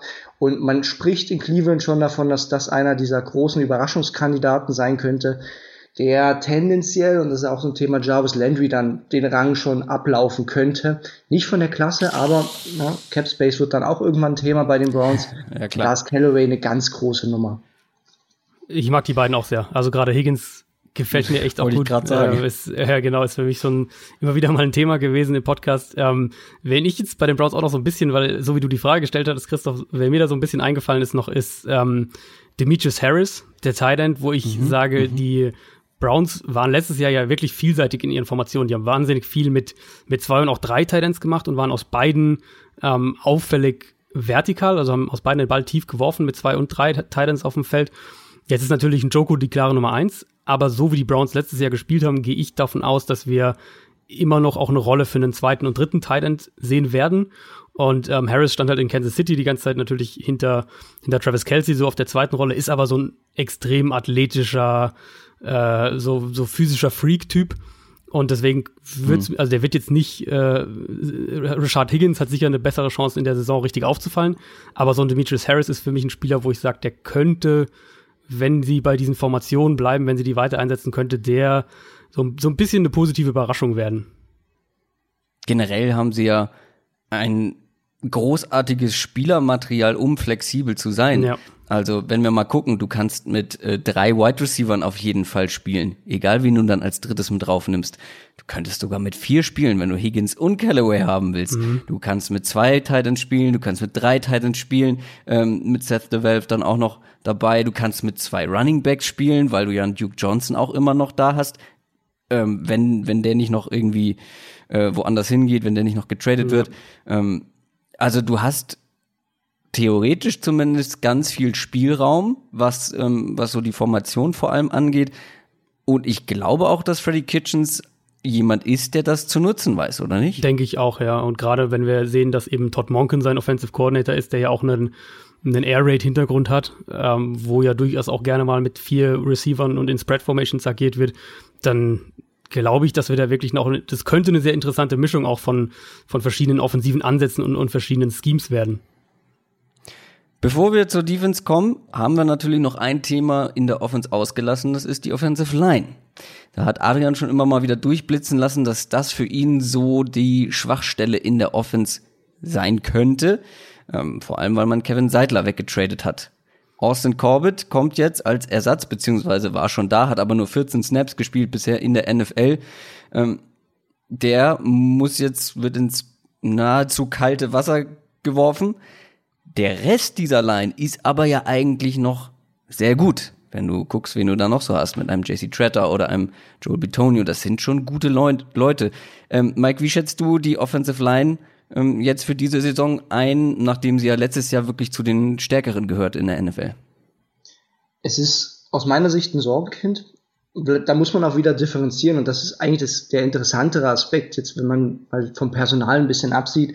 Die Browns haben in den ersten acht Wochen unter Hugh Jackson äh, wahnwitzige äh, fast 30 Sex kassiert mhm. und dafür die Kitchens dann mit der Umstellung nur noch fünf, auch in acht Spielen. Also man hat ja diesen klaren Split und das zeigt eigentlich, dass die Browns in der Offensive Line und auch in der, in der Performance, die diese Line bringt, wahrscheinlich mehr abhängig sind vom Playdesign als äh, viele andere Teams Qualitativ ähm, habt ihr schon richtig erwähnt, äh, Betonio und Tretter über jeden Zweifel erhaben. Absolute äh, souveräne Spieler, die diese Line prägen. Beide Tackles würde ich es durchschnittlich äh, bewerten. Also auch Chris Hubbard hat seinen durchaus hochdotierten Vertrag. Ja, das war okay, was er gespielt hat, mehr nicht. Äh, Greg Robinson ist immer so ein bisschen eine Wildcard, kann der zwei Saisons hintereinander zumindest souverän spielen. Das ist eine Frage, da muss man abwarten. Und bei Austin Corbett weiß man noch nicht mal, ob er der Starter ist. Also das ist jetzt zum Start des Training Camps. Ich habe die Pressekonferenz nochmal angeschaut, ähm, die heute lief. Das ist eine ganz offene Frage und man geht tatsächlich damit um. Und das ist das Gute. Dahinter hat man ganz paar Leute, auch mit einem Kendall Lamb, mit einem äh, Eric Kush beispielsweise, die alle Starting-Erfahrung haben auf Guard, hat man zumindest äh, Alternativen. Aber ja, äh, das ist ein großes Thema bei den Browns. Wie siehst du die äh, Line denn jetzt, Adrian? Ja, also, also, ich habe ja gesagt, man, du hast schon öfter mal durchklingen mhm. lassen, dass du es als Schwäche siehst, aber ja, jetzt so ja. nach ein paar Wochen Off-Season, Trainingcamp vielleicht auch noch. Also ich sehe so ein bisschen eben die Gefahr, dass wir eine Line haben, die jetzt letztes Jahr, ich würde jetzt mal sagen, oberer Durchschnitt war. Also wahrscheinlich hätte, würde man, wenn man sie ranken würde, würde man sie irgendwo zwischen 12 und 16 oder sowas einstufen, grob, grob geschätzt. Ich sehe so ein bisschen eben die Gefahr, dass wir eine, eine leicht überdurchschnittliche Line haben, die womöglich leicht unterdurchschnittlich werden könnte. Und dann kommt man eben schnell in den, in den Bereich, in dem es eben gefährlich wird, wo es dann wirklich, wie Mike jetzt gesagt hat, ein Sorgenkind äh, sein kann.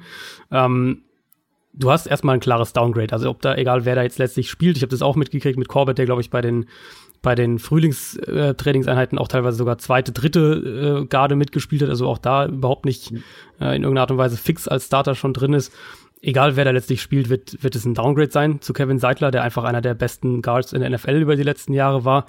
Ähm, ich sehe es ähnlich auch Greg Robinson. Ich habe mir genau fast das genau das gleiche wörtlich aufgeschrieben. Er ist einfach noch immer ein massiv inkonstanter Spieler und und das, was man letztes Jahr gesehen hat, war zum Teil wirklich seine beste NFL-Saison, die er bisher hatte. Ob er das eben zweimal hintereinander kann, weiß letztlich keiner. Deswegen sehe ich in der Summe so ein bisschen Offensive Line, die auch wieder Durchschnitt sein kann. Ganz klar, würde ich auch so sagen.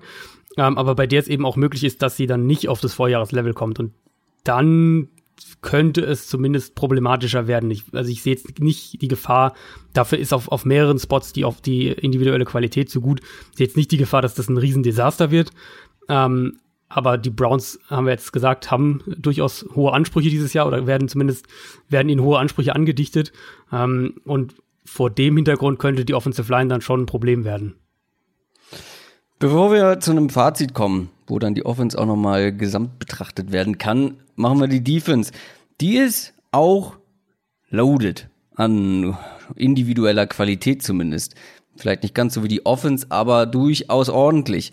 Ähm, ich finde, man hat auch genau die Spots adressiert, die so ein bisschen ins Auge gesprungen sind nach dem letzten Jahr. Zum Beispiel zweiten Edge Rusher, Cornerback, der nicht Denzel Ward heißt, Linebacker-Tiefe. Stärken, Schwächen. Ich würde mal sagen, Stärke ist die Front. Wie siehst du das, Mike? Wo hast du, was ist die größte Stärke der Defense für dich? Sehe ich ganz genauso. Also diese, diese Front Seven oder auch, ja, wenn wir jetzt von den, äh, erstmal von der Defensive Line sprechen, das ist zweifellos die Stärke. Ähm, Miles Garrett, über den bin ich immer noch glücklich, dass wir ihn damals zu Recht dann eins gezogen haben. Der wird noch einen Schritt weitermachen, glaube ich, weil er jetzt äh, ja weniger, noch ein bisschen weniger Double Teams bekommt als vielleicht im Vorjahr noch, weil man einfach auch Olivier Vernon jetzt auf dem Schirm haben muss. Das war letztes Jahr eben das mhm. große Problem, dass man aus dem Foreman Rush viel zu wenig Produktion gesehen hat. Ähm, und das, obwohl die Inside, äh, also mit, mit Ogunjobi und Trayvon Coley letztes Jahr gar nicht mal so schlecht gespielt hat. Also gerade Ogunjobi war da sehr souverän.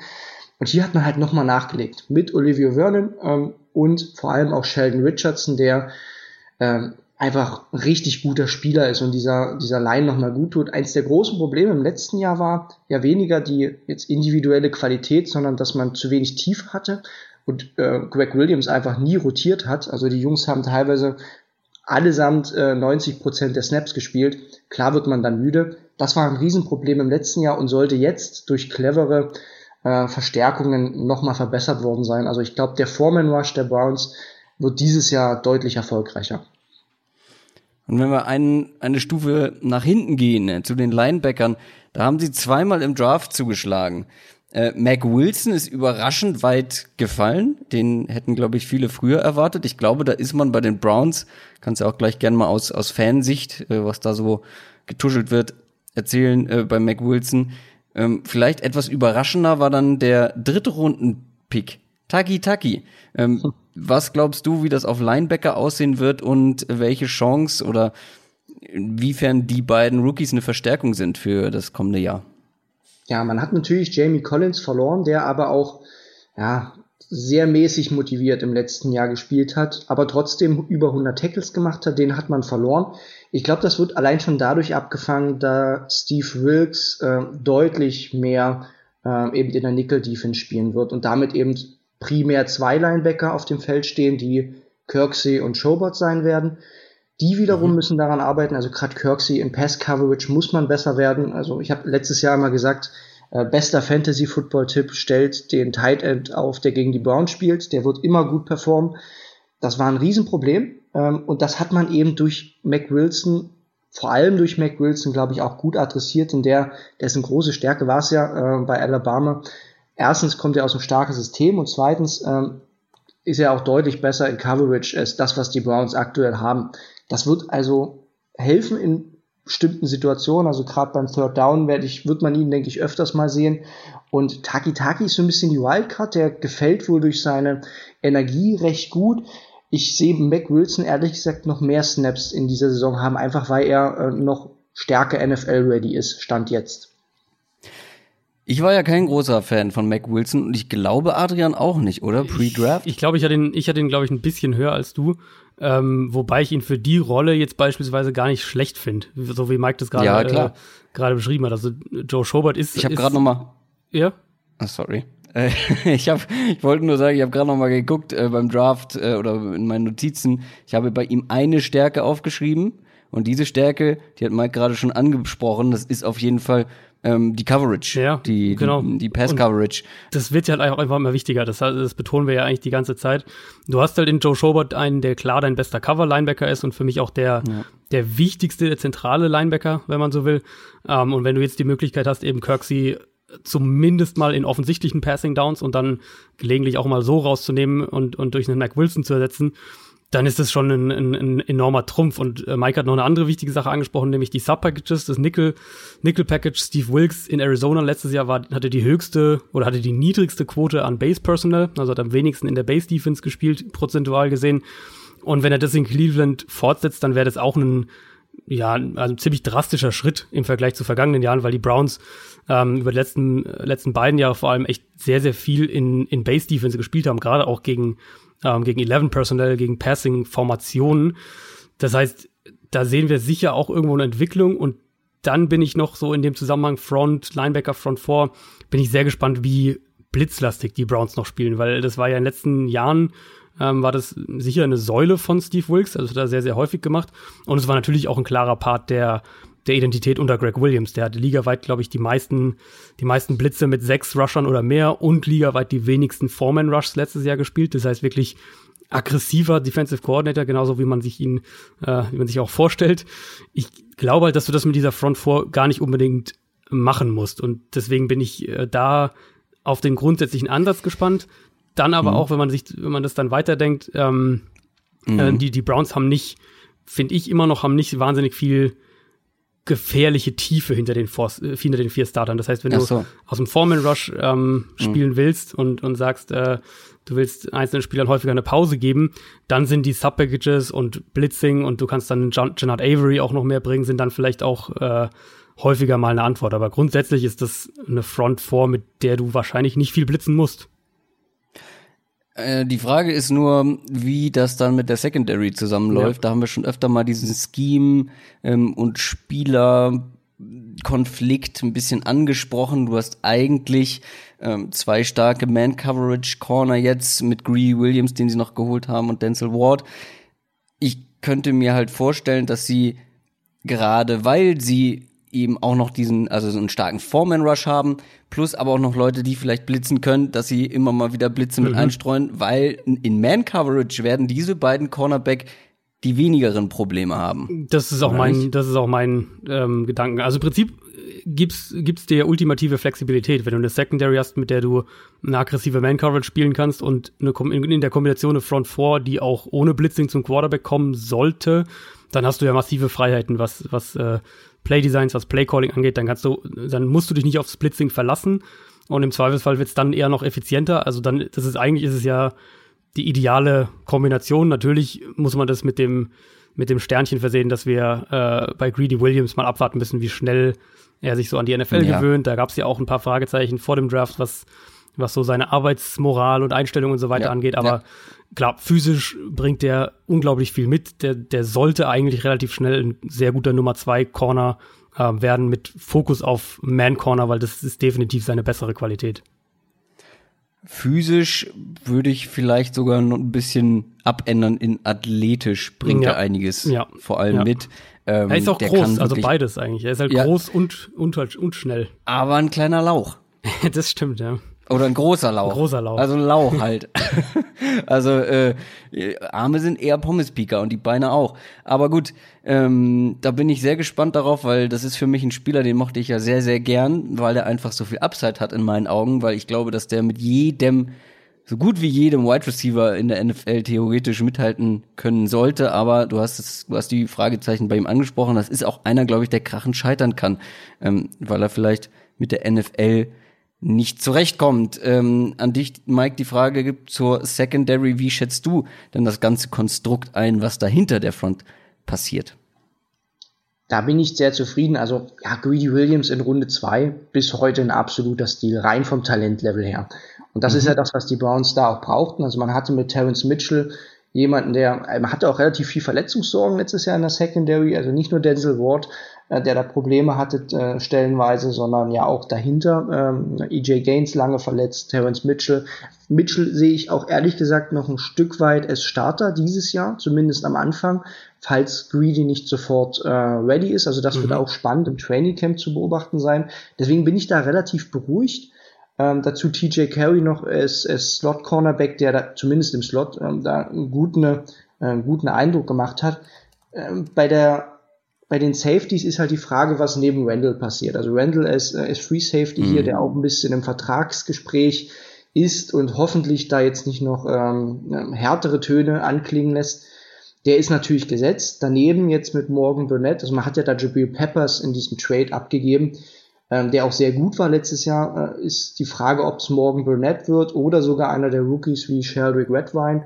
Ähm, das wird zu beobachten sein. Jermaine Whitehead gilt da auch so ein bisschen als kleines Dark Horse, der wohl einen sehr guten Eindruck bisher gemacht hat. Das heißt, das ist ein bisschen fraglich noch, was auf Safety passiert.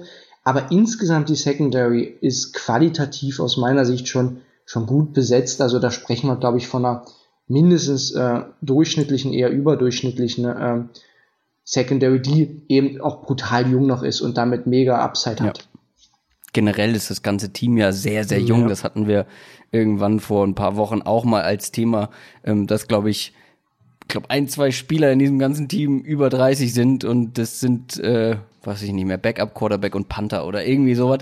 Mhm. Ähm, also ein sehr, sehr junges, sehr, sehr talentiertes Team. Sehr, sehr hohe Erwartungen, sehr viel Euphorie, Euphorie und Hype. Wenn du jetzt in, auf die kommende Saison schaust, auch vielleicht mit Blick auf die Division, ähm, wir haben jetzt natürlich noch zwei Teams, über die wir noch nicht gesprochen haben, ähm, hier in dieser Folge. Aber wenn du mal guckst, was ist möglich mit dem Team, aus realistischer Sicht vor allem, ähm, und was erhoffst du dir für das kommende Jahr? Ja, die Erwartung ist, glaube ich, klar. Ähm, jeder in Cleveland wünscht sich die Playoffs. Ich habe jetzt nochmal nachgeschaut. Das letzte Mal gab es Playoffs in Cleveland im Jahr 2002. Das ist verdammt lang her. Also es würde eine riesen Euphorie auslösen und es ist möglich. Es ist möglich, wenn ähm, die Coaches sich und auch Freddy Kitchens vom Scheme das weiterentwickelt und wenn die Konstanten, die wir angesprochen haben, funktionieren, dann sehe ich mit Blick auf den Schedule und der ist auch relativ dankbar. Man spielt die AFC East. Ähm, sehe ich irgendwas zwischen, ja, durchaus, also ich traue den Browns durchaus etwas zwischen acht und äh, zehn Siegen zu und mit Blick auf die Division, die glaube ich insgesamt eher an Qualität verloren hat im Vergleich zum letzten Jahr. Also Bengals O-Line nur genannt, aber darüber redet ihr, da will ich mich jetzt nicht äh, kurz reinreden. Äh, die Browns haben gute Chancen, glaube ich, dieses Jahr. Das erste Mal, um die Division-Krone seit langem mitzuspielen. ähm, mhm. wenn sie ihr Potenzial tatsächlich in vielen Bereichen abrufen. Ich habe bei mir auf jeden Fall auch noch stehen, es gibt auch Potenzial zum Scheitern. Ein paar Punkte haben wir ja angesprochen. Mit der O-Line, mit dem Head Coach. Du hast zudem auch noch viele Diven im Roster. Muss man vielleicht auch mal sagen, wie das alles zusammenpasst. Also gut, Jarvis Landry und OBJ sind gute Freunde. Ähm, und eigentlich sieht das alles ganz harmonisch aus. Aber wer weiß, da muss man auch erstmal gucken, wie das Ganze zusammenfindet. Viele Veränderungen gab es ja in dieser Offseason. Ähm, dann müssen wir gucken, wie Steve Wilkes ähm, sich anpassen kann an sein Spielermaterial. Ähm, also ich glaube, ich würde sie auch nicht in die alleroberste Etage packen, in so einem Power Ranking zum Beispiel.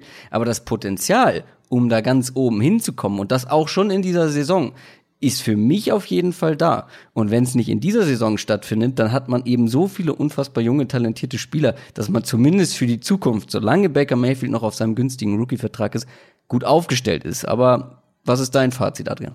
Ähm, in vielem, viel davon habt ihr jetzt schon gesagt. Also wenn man es, glaube ich, ganz nüchtern sieht, dann hat man einfach viele junge Spieler in Schlüsselpositionen. Fängt natürlich mit Mayfield an, aber geht ja dann auch eben, wir haben jetzt gerade die Secondary angesprochen, vermutlich, wenn Williams dann irgendwann äh, der Starter ist, da hast du zwei Cornerbacks, die aus den letzten beiden Drafts kommen. Ähm, junge Spieler potenziell auch in der Offensive Line, natürlich allen voran Austin Corbett. Das ist generell einfach ein junges Team mit jungen Spielern in wichtigen Positionen und das hat immer eine gewisse Bandbreite, wo das hingehen kann. Ähm, ich würde da gar nicht so sehr auf die ähm, auf die Charaktere oder dass es da inhaltlich äh, intern irgendwie äh, knallen könnte gehen. Klar, wenn die jetzt drei Spieler äh, zum Auftakt verlieren, dann reden wir vielleicht wieder anders darüber. Aber für mich ist es so vor allem ähm, einmal, wo das Team in seiner Entwicklung steht. Und ich glaube, es ist halt noch relativ am Anfang von der Entwicklung, die sehr weit gehen kann.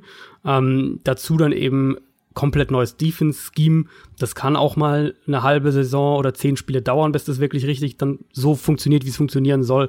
Deswegen fand ich, also ich fand äh, Mikes Einschätzung hat, hat das, was ich mir aufgeschrieben habe, fast genau ins Schwarze getroffen. Ich habe sie so bei rund neun Siegen.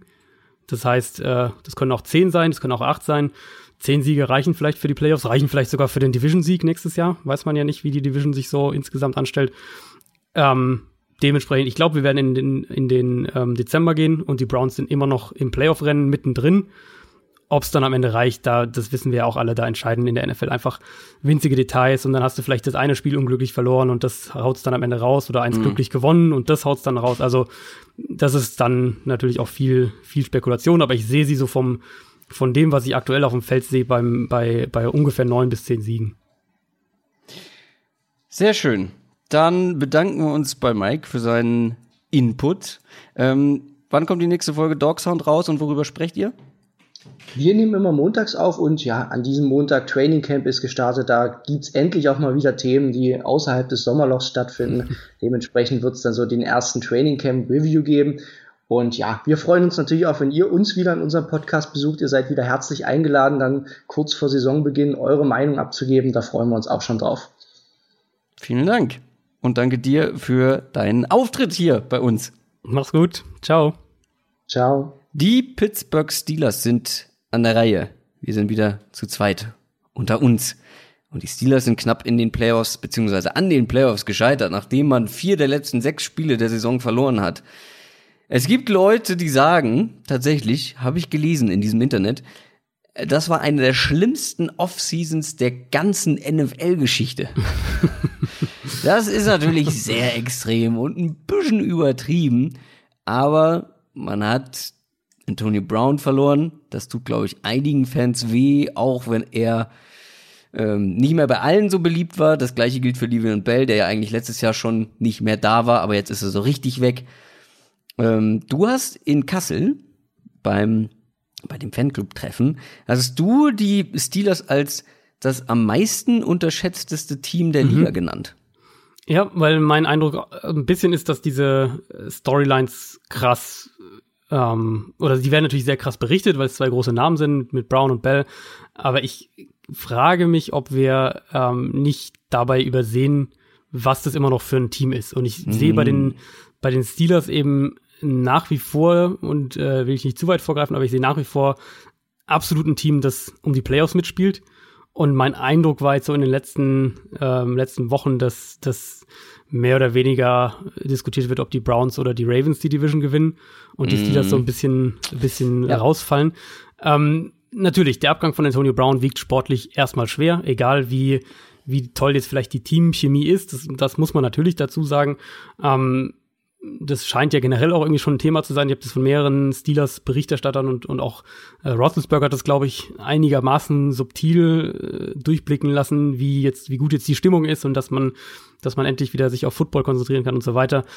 Fakt ist natürlich, dir fehlt eine immense 1 gegen 1 Waffe, eine der besten in der NFL, ähm, auf die der Gegner auch seine Coverage zu einem gewissen Grad, auch seinen defensiven Gameplan ausrichten muss. Also wenn wir nur sportlich schauen, dann ist für mich in der Folge einfach die zentrale Frage, wie krass der Effekt sozusagen in Anführungszeichen nach unten ist. Also schaffen sie es trotzdem Juju Smith-Schuster Räume zu verschaffen oder wird der jetzt irgendwie in diese Nummer 1 Receiver-Rolle gedrängt? Das fängt äh, ja ganz simpel bei der Position an. Juju war ja letztes, letztes Jahr primär im Slot, wird er jetzt, äh, muss er mehr außen spielen und im Slot ist er viel, viel besser. Also da ähm, ist dann dieser Trickle-Down-Effekt, der kommt natürlich, der geht natürlich einher mit der, mit dem Antonio Brown-Abgang. Ähm, ich sehe trotzdem eben immer noch, wie gesagt, ein Team, das ich im Playoff-Rennen, auch wenn wir jetzt sagen, was, wo wir Anfang Dezember drüber sprechen, dann sehe ich die Steelers da immer noch mitten im Playoff-Rennen. Playoff jetzt hast du schon ein Fazit quasi ja, vorweggenommen. Bisschen, ähm, ja. Aber äh, der Abgang von AB, du hast ihn schon angesprochen. Ähm, das Ding ist, du kannst so einen Spieler nicht alleine ersetzen. Genau. Ja. Also eins zu eins. Das geht einfach nicht. Du musst es im Kollektiv auffangen. Und da ist auch für mich die Frage, wie machen sie es? Mhm. Juju, hast du schon angedeutet, kann ihn nicht einfach so ersetzen. Das ist ein ganz nee. anderer Spielertyp. Ja. Ist ein unglaubliches Talent, ein richtig guter Receiver, aber komplett anders. Dante Moncrief kann das auch nicht. James Washington sowieso nicht. Du musst es, wie gesagt, übers Kollektiv lösen, aber für mich ist halt der Faktor, du hast diesen, diesen Defense diktierenden Faktor mit AB verloren. Genau, Und das ist ja. eine Schwächung. Das sollte man, also das kann mir keiner irgendwie ja. anders ja. argumentieren, dass das keine Schwächung für diese ganze Offense ist.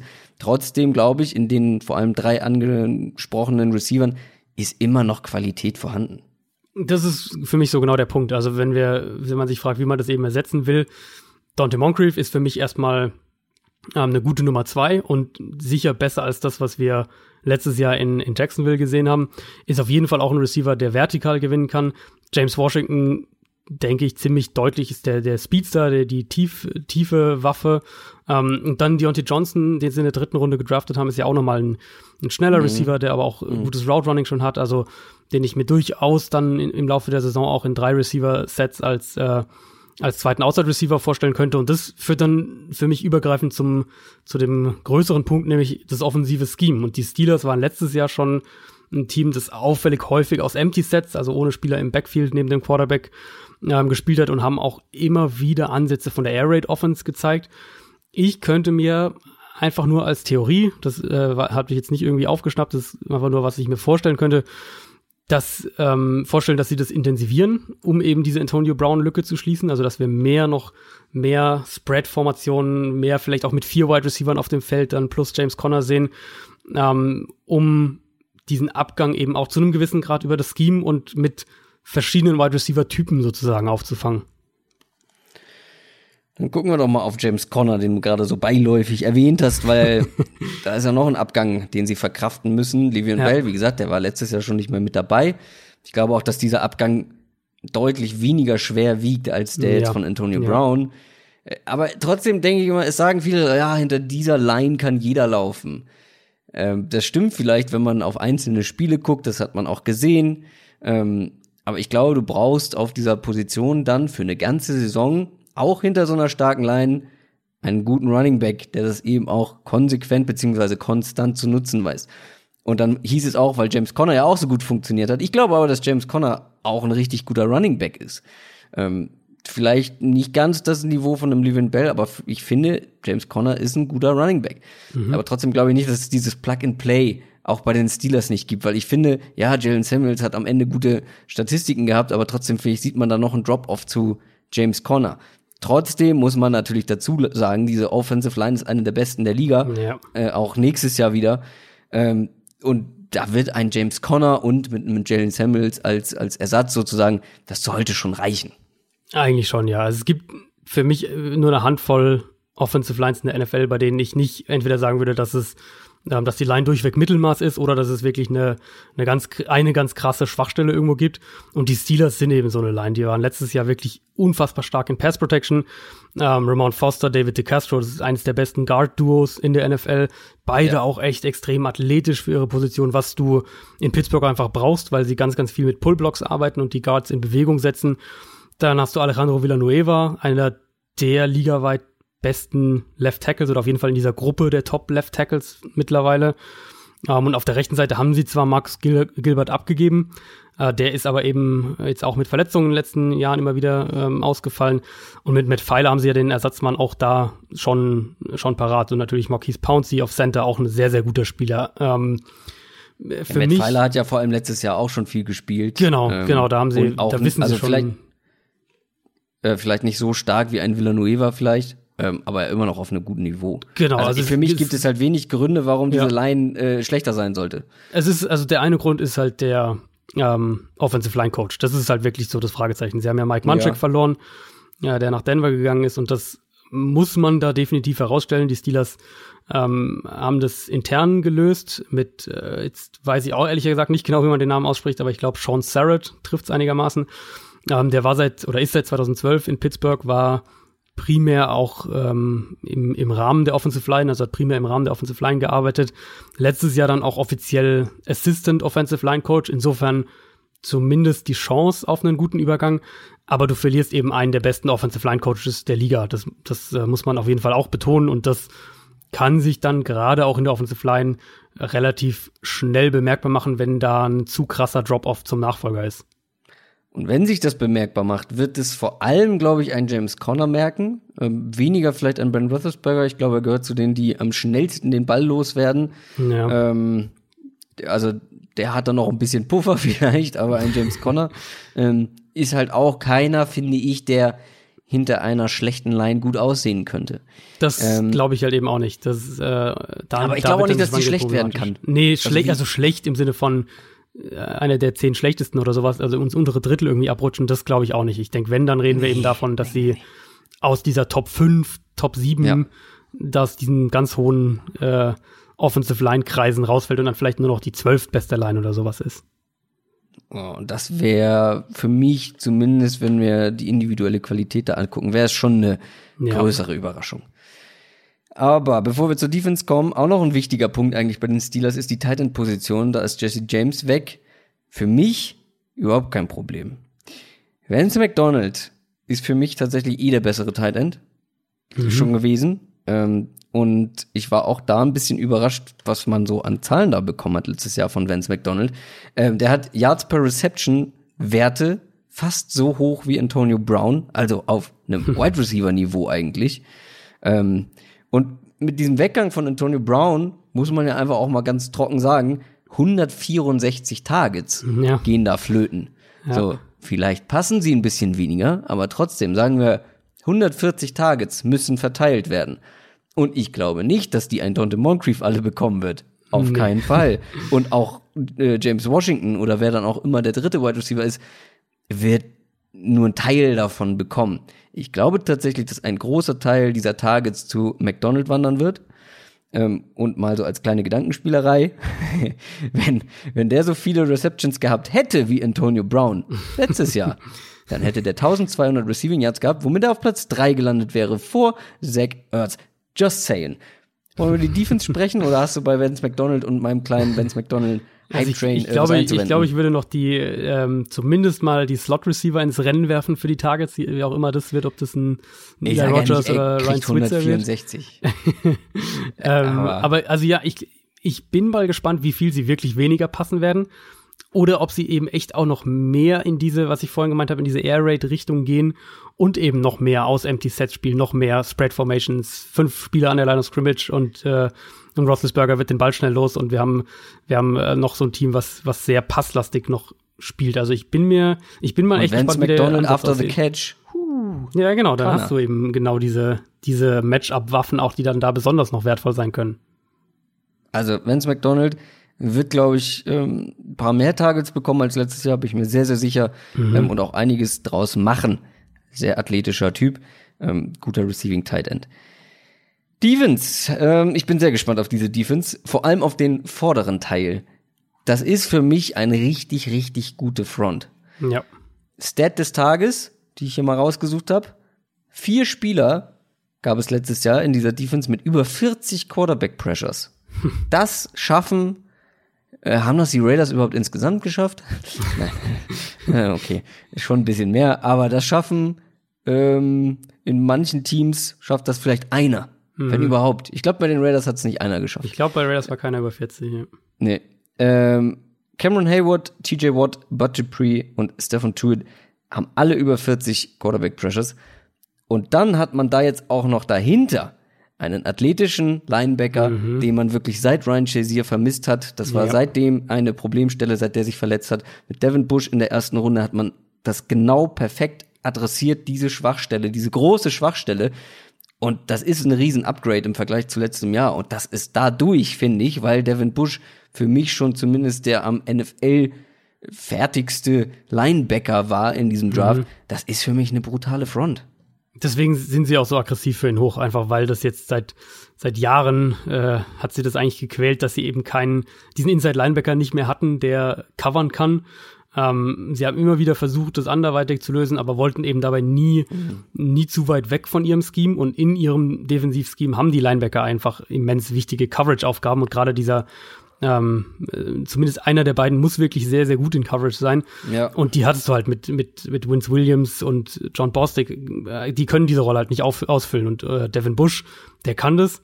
Deswegen erwarte ich auch mit ihm einen deutlichen Schritt nach vorne, was, ähm, was Stabilität der ganzen Defense mhm. insgesamt angeht. Und generell die Front, da kann ich auch nur, eigentlich nur das unterschreiben. Ich finde, die haben eine der besten drei, vier Defensive Lines, wenn wir von der Base Formation sprechen, mit Hayward, Tuitt und Javon Hargrave. Ja, dann TJ Watt kommt auch noch Druck. Genau, TJ Watt als, als ist der beste Edge Rusher. Und äh, gut, Bud Dupree auf der anderen Seite, da könnte man sicher upgraden. Mhm. Aber das ist in der Summe, sieht es schon sehr, sehr gut aus, was die Steelers da jetzt zusammen haben. Allerdings weiß ich nicht, wie gut ich mich mit der Secondary insgesamt ja. fühlen würde. Ja. Weil auch so ein Neuzugang wie Steven Nelson reißt für mich da jetzt nicht den kompletten Karren um, wenn mhm. wir gucken, wer dann noch so dabei ist. Also Joe Hayden und eben Steven Nelson mit einem Mike Hilton noch dazu. Das ist wirklich ein bisschen, ein bisschen fragwürdig, finde ich, äh, auf Cornerback. Ja. Das ist nicht die hohe Klasse. Man hat in der dr dritten Runde sich noch einen Cornerback geholt, Justin Lane ja, dass der jetzt da der Gamechanger direkt in seinem, in seinem ersten Jahr sein wird, wage ich auch zu bezweifeln. Mhm, und dann auch bei einer, Safe. In einer relativ komplexen Defense auch. Also gerade Pittsburgh ist ja auch so ein Team, wo, wo Rookies doch häufiger mal noch ein bisschen Zeit mhm. brauchen, vor allem in der Secondary. Ja, und vor allem dann auch die Safeties. Ähm, auch hier sage ich nicht, ja, das macht's alles besser. Nee. Terrell Edmonds hatte, glaube ich, nicht die beste Rookie-Saison, nee. wenn ich mich richtig erinnere. Äh, First-Round-Pick letztes Jahr gewesen. Sean Davis ist mir jetzt auch nicht wahnsinnig positiv in Erinnerung geblieben. Das ist dann auf jeden Fall noch vielleicht sogar die größte Schwachstelle im ganzen Team. Ja, also generell, du hast halt Joe Hayden als diesen Fixpunkt. Ähm, aber, ja, aber trotzdem, das ist ja nicht der Elite-Cornerback. Genau, es ist ein guter Nummer 1 Cornerback. Genau, es ist ein guter Nummer 1 Corner, würde ich sagen, aber halt auch nicht, nicht mehr. Und vor allem haben Teams ja in den vergangenen Jahren immer wieder es dann eben geschafft, die anderen Spieler, äh, vor allem wenn die Steelers eben in ihren Zone-Coverages sitzen, was sie ja eigentlich sehr gerne machen, ähm, haben sie es gegnerische Teams ja immer wieder geschafft, eben die anderen Spieler zu attackieren. Und das war dann ein relativ konstantes Problem. Ich finde auch, dass das Safety sich echt wackelig liest. Also da ist ja Morgan Burnett dann weg. Ähm, ich, ich tue mich echt auch schwer damit zu sagen, dass das eine, eine Secondary ist, die sich verbessern sollte. Also, ähm, oder ich wüsste nicht genau, wie sie ja, sich verbessern sollte. Sie schon. So. Genau, also ich wüsste nicht, wie sie es können sollte. Ja. Ähm, außer eben, du hast von den jungen Spielern Cameron Sutton, ähm, Justin Lane, eben einen von denen, dass sich da jemand wirklich mhm. Krass äh, durchbeißt und, und deutlich besser spielt, ja. dann dann ist die Möglichkeit da, aber ich, ich sehe schon auch die Gefahr, dass das ein Team ist, was, äh, was mit seiner Front gewinnen muss, weil es in der mhm. Secondary anfällig ist. Ich stimme dir auf jeden Fall grundsätzlich gesehen zu. Ähm, du hattest ja dein Fazit schon äh, am Anfang. Mhm. Ich mache es jetzt am Ende. also ich stimme dir grundsätzlich zu, dass sie schlechter gemacht werden, als sie vermutlich sind oder sein werden. Also die Offense ist gut bis sehr gut nach wie vor besetzt. Je nachdem, wie Moncrief reinpasst, ähm, wie Washington sich entwickelt. Die O-Line ist absolut stark. Da hoffen wir jetzt einfach ja. mal, dass der Coachwechsel nicht allzu große Auswirkungen hat, vor allem, weil er ja aus dem eigenen Gewächs kommt und weiß, wie es vorher lief. So. Mhm. Ähm, das finde ich könnte noch helfen, weil der wird wahrscheinlich jetzt nicht direkt ganz viel verändern wollen. Ähm, aber trotzdem, da muss man gucken. Ähm, ich halte sie immer noch für sehr, sehr gut und glaube nicht, dass sie mega abrutscht. Äh, Tight End, habe ich gesagt, Vance McDonald wird sehr gut sein. Das ist einfach eine gute Offense, auch wenn da zwei individuelle Playmaker fehlen. Ähm, und wie gesagt, wenn du durch die Abgänge von ähm, Antonio Brown und Livian Bell vielleicht eine bessere Teamchemie insgesamt bekommst, dass das dafür gesorgt hat, das wäre auch gut und wird auch dieser Offense helfen. Äh, mit Big Ben jetzt als, als, über den wir so gut wie gar nicht gesprochen haben, fällt mir gerade auf. ähm, aber er ist ja, was soll man auch zu Roethlisberger sagen? Ich glaube, da weiß jeder, was er bekommt, oder? Also er ist jetzt ja, der Leader also in diesem Team ähm, und dass der ein guter, wenn für mich auch jetzt nicht ganz die alleroberste Etage in der NFL, aber ein sehr guter Corner, äh, Cornerback, genau, Quarterback ist, ähm, also das, äh, dafür ist er lange ja, genug mit dabei und also, spielt sehr konstant. Genau, ich sehe ihn auch, ich sehe ihn genauso in dieser in dieser zweiten Quarterback-Riege genau. eben, also ja. so dieser wo auch immer man da den Cut setzt, irgendwas so acht bis zwölf in dem Bereich sehe ich ihn dann irgendwo. Ähm, der wird, glaube ich, auch davon profitieren, wenn das eine Offense wird, die noch noch spreadlastiger wird und er den Ball schnell loswerden kann. Ähm, da sah, finde ich, sah er auch letztes Jahr echt oft sehr, sehr gut aus. Also ich, da sehe ich auch überhaupt kein Problem noch. Die Defense ist halt, ja, haben wir auch gesagt, vorne stark, hinten wird sie schwächeln. Ich glaube, das werden auch Teams ausnutzen können teilweise. Das ist mhm. auch ein Grund dafür, warum ich die Steelers jetzt nicht ähm, also ich sehe andere Teams ein gutes Stück höher, einfach grundsätzlich. In der AFC generell meinst du? In der AFC, in der ganzen NFL. Mhm, ähm, ja. Aber ich finde die, oder ich glaube auch, dass sie genauso um den Division-Sieg mitspielen, wie ja. mindestens zwei andere Teams in der Division, namentlich genannt Browns und Ravens. Ja, ja, sehe ich, wie gesagt, also genauso. Ich habe äh, Pittsburgh stand heute als Playoff-Team auf dem Zettel ob es dann als Wildcard oder als, als äh, Division-Sieger ist, aber ich, wenn ich ja. jetzt heute die Playoffs tippen ja. müsste, dann hätte ich die Steelers mit dabei. Ich glaube, wenn eher eine Wildcard. Ich glaube, dass der Division-Sieg ähm, ist einem gewissen Team nicht zu nehmen. Und es ist nicht das, über das wir jetzt sprechen wollen. Äh, das sind nämlich die Baltimore Ravens. Die waren Division-Sieger letztes Jahr und äh, waren zusammen mit den Cowboys der Division-Sieger mit den wenigsten Siegen eines Division Erstens. Ähm, zehn waren es dann am Ende und sechs davon kamen nach Woche elf, nachdem Lamar Jackson Starting Quarterback wurde. Man hat in der Zeit nur eine Niederlage kassiert. Das ist eins dieser vielen Teams, das haben wir, glaube ich, häufig gesagt, jetzt in diesen Division Previews, ist ja die allerletzte, die letzte Division, ähm, wo ganz viel von der Entwicklung des Quarterbacks abhängt. Ja. Was natürlich auch zu einem gewissen Teil logisch ist, weil letztes Jahr sehr viele hochgepickt wurde, äh, wurden, sehr viele Quarterbacks und ja, da muss man jetzt gucken, wie die in ihr zweites Jahr kommen. Und Lamar Jackson ist eben so einer, der sehr viele Schwachstellen noch hat, auf der anderen Seite auch einiges wiederum mitbringt, sehr viel Explosivität, ähm, Playmaking-Skills so.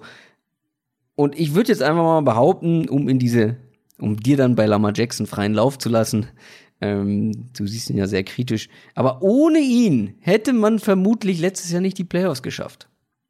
Hm, das ist eine interessante These. Dazu habe ich nachher yeah. auf jeden Fall auch noch eine, ähm, noch eine Stat. Also die generelle Wahrnehmung ist schon nicht falsch, was Lamar Jackson angeht. Er ist absolut spektakulär als Runner und er hat auch immer wieder Wow-Pässe, also wirklich krasse, wow, krasse einzelne okay. Pässe. Ja.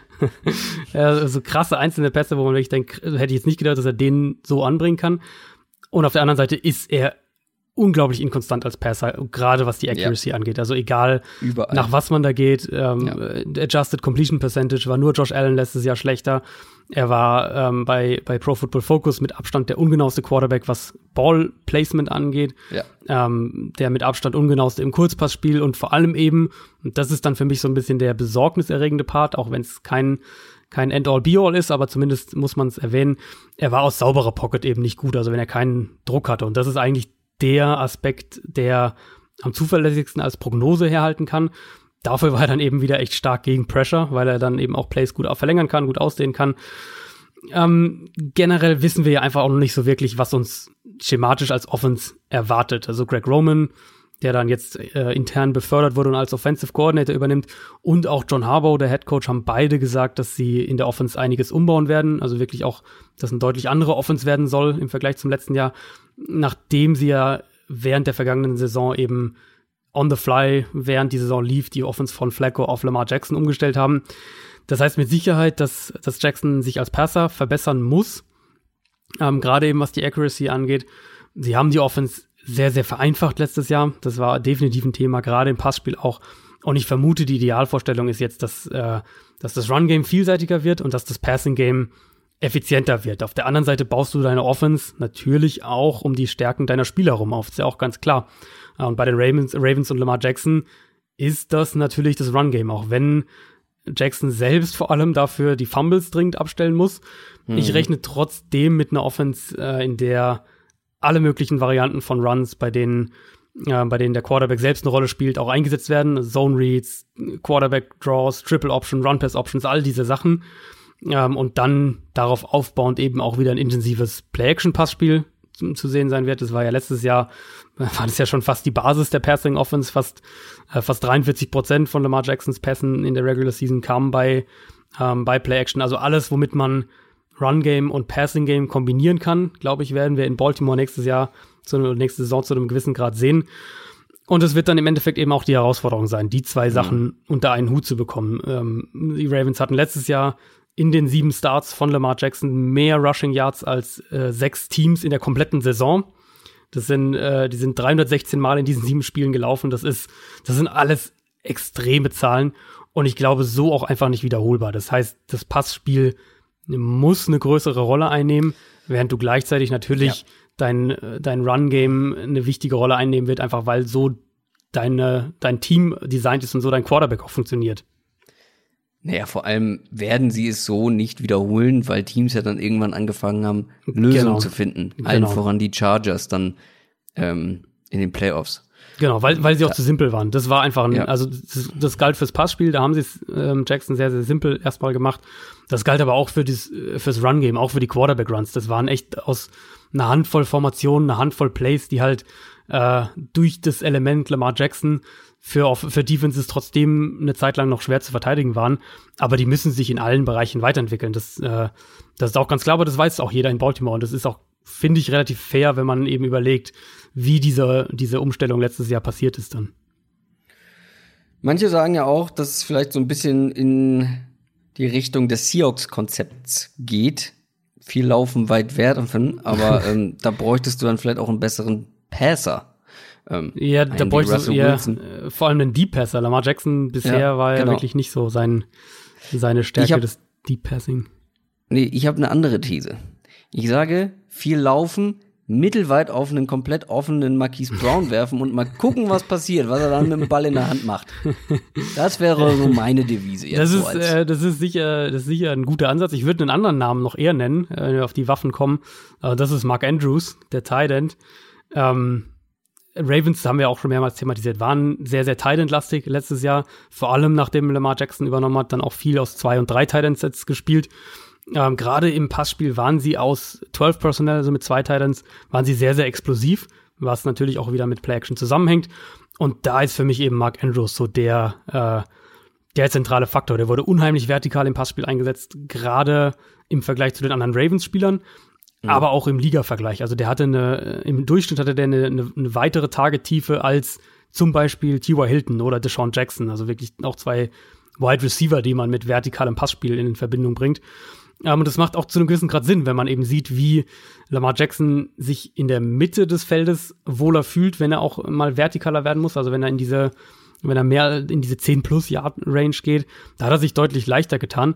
Wenn er nach außen passen musste, sowohl in der Midrange als dann auch Downfield, also 20 Yards oder weiter, da, da das war eine absolute Katastrophe insgesamt. Und das, mhm. äh, da werden Defenses ihn natürlich auch herausfordern, ganz klar. Defenses werden, äh, werden Mark Andrews und die Mitte des Feldes versuchen wegzunehmen und Jackson dazu zwingen, eben sie in dieser Midrange und, und dann auch vertikal nach außen hin zu schlagen.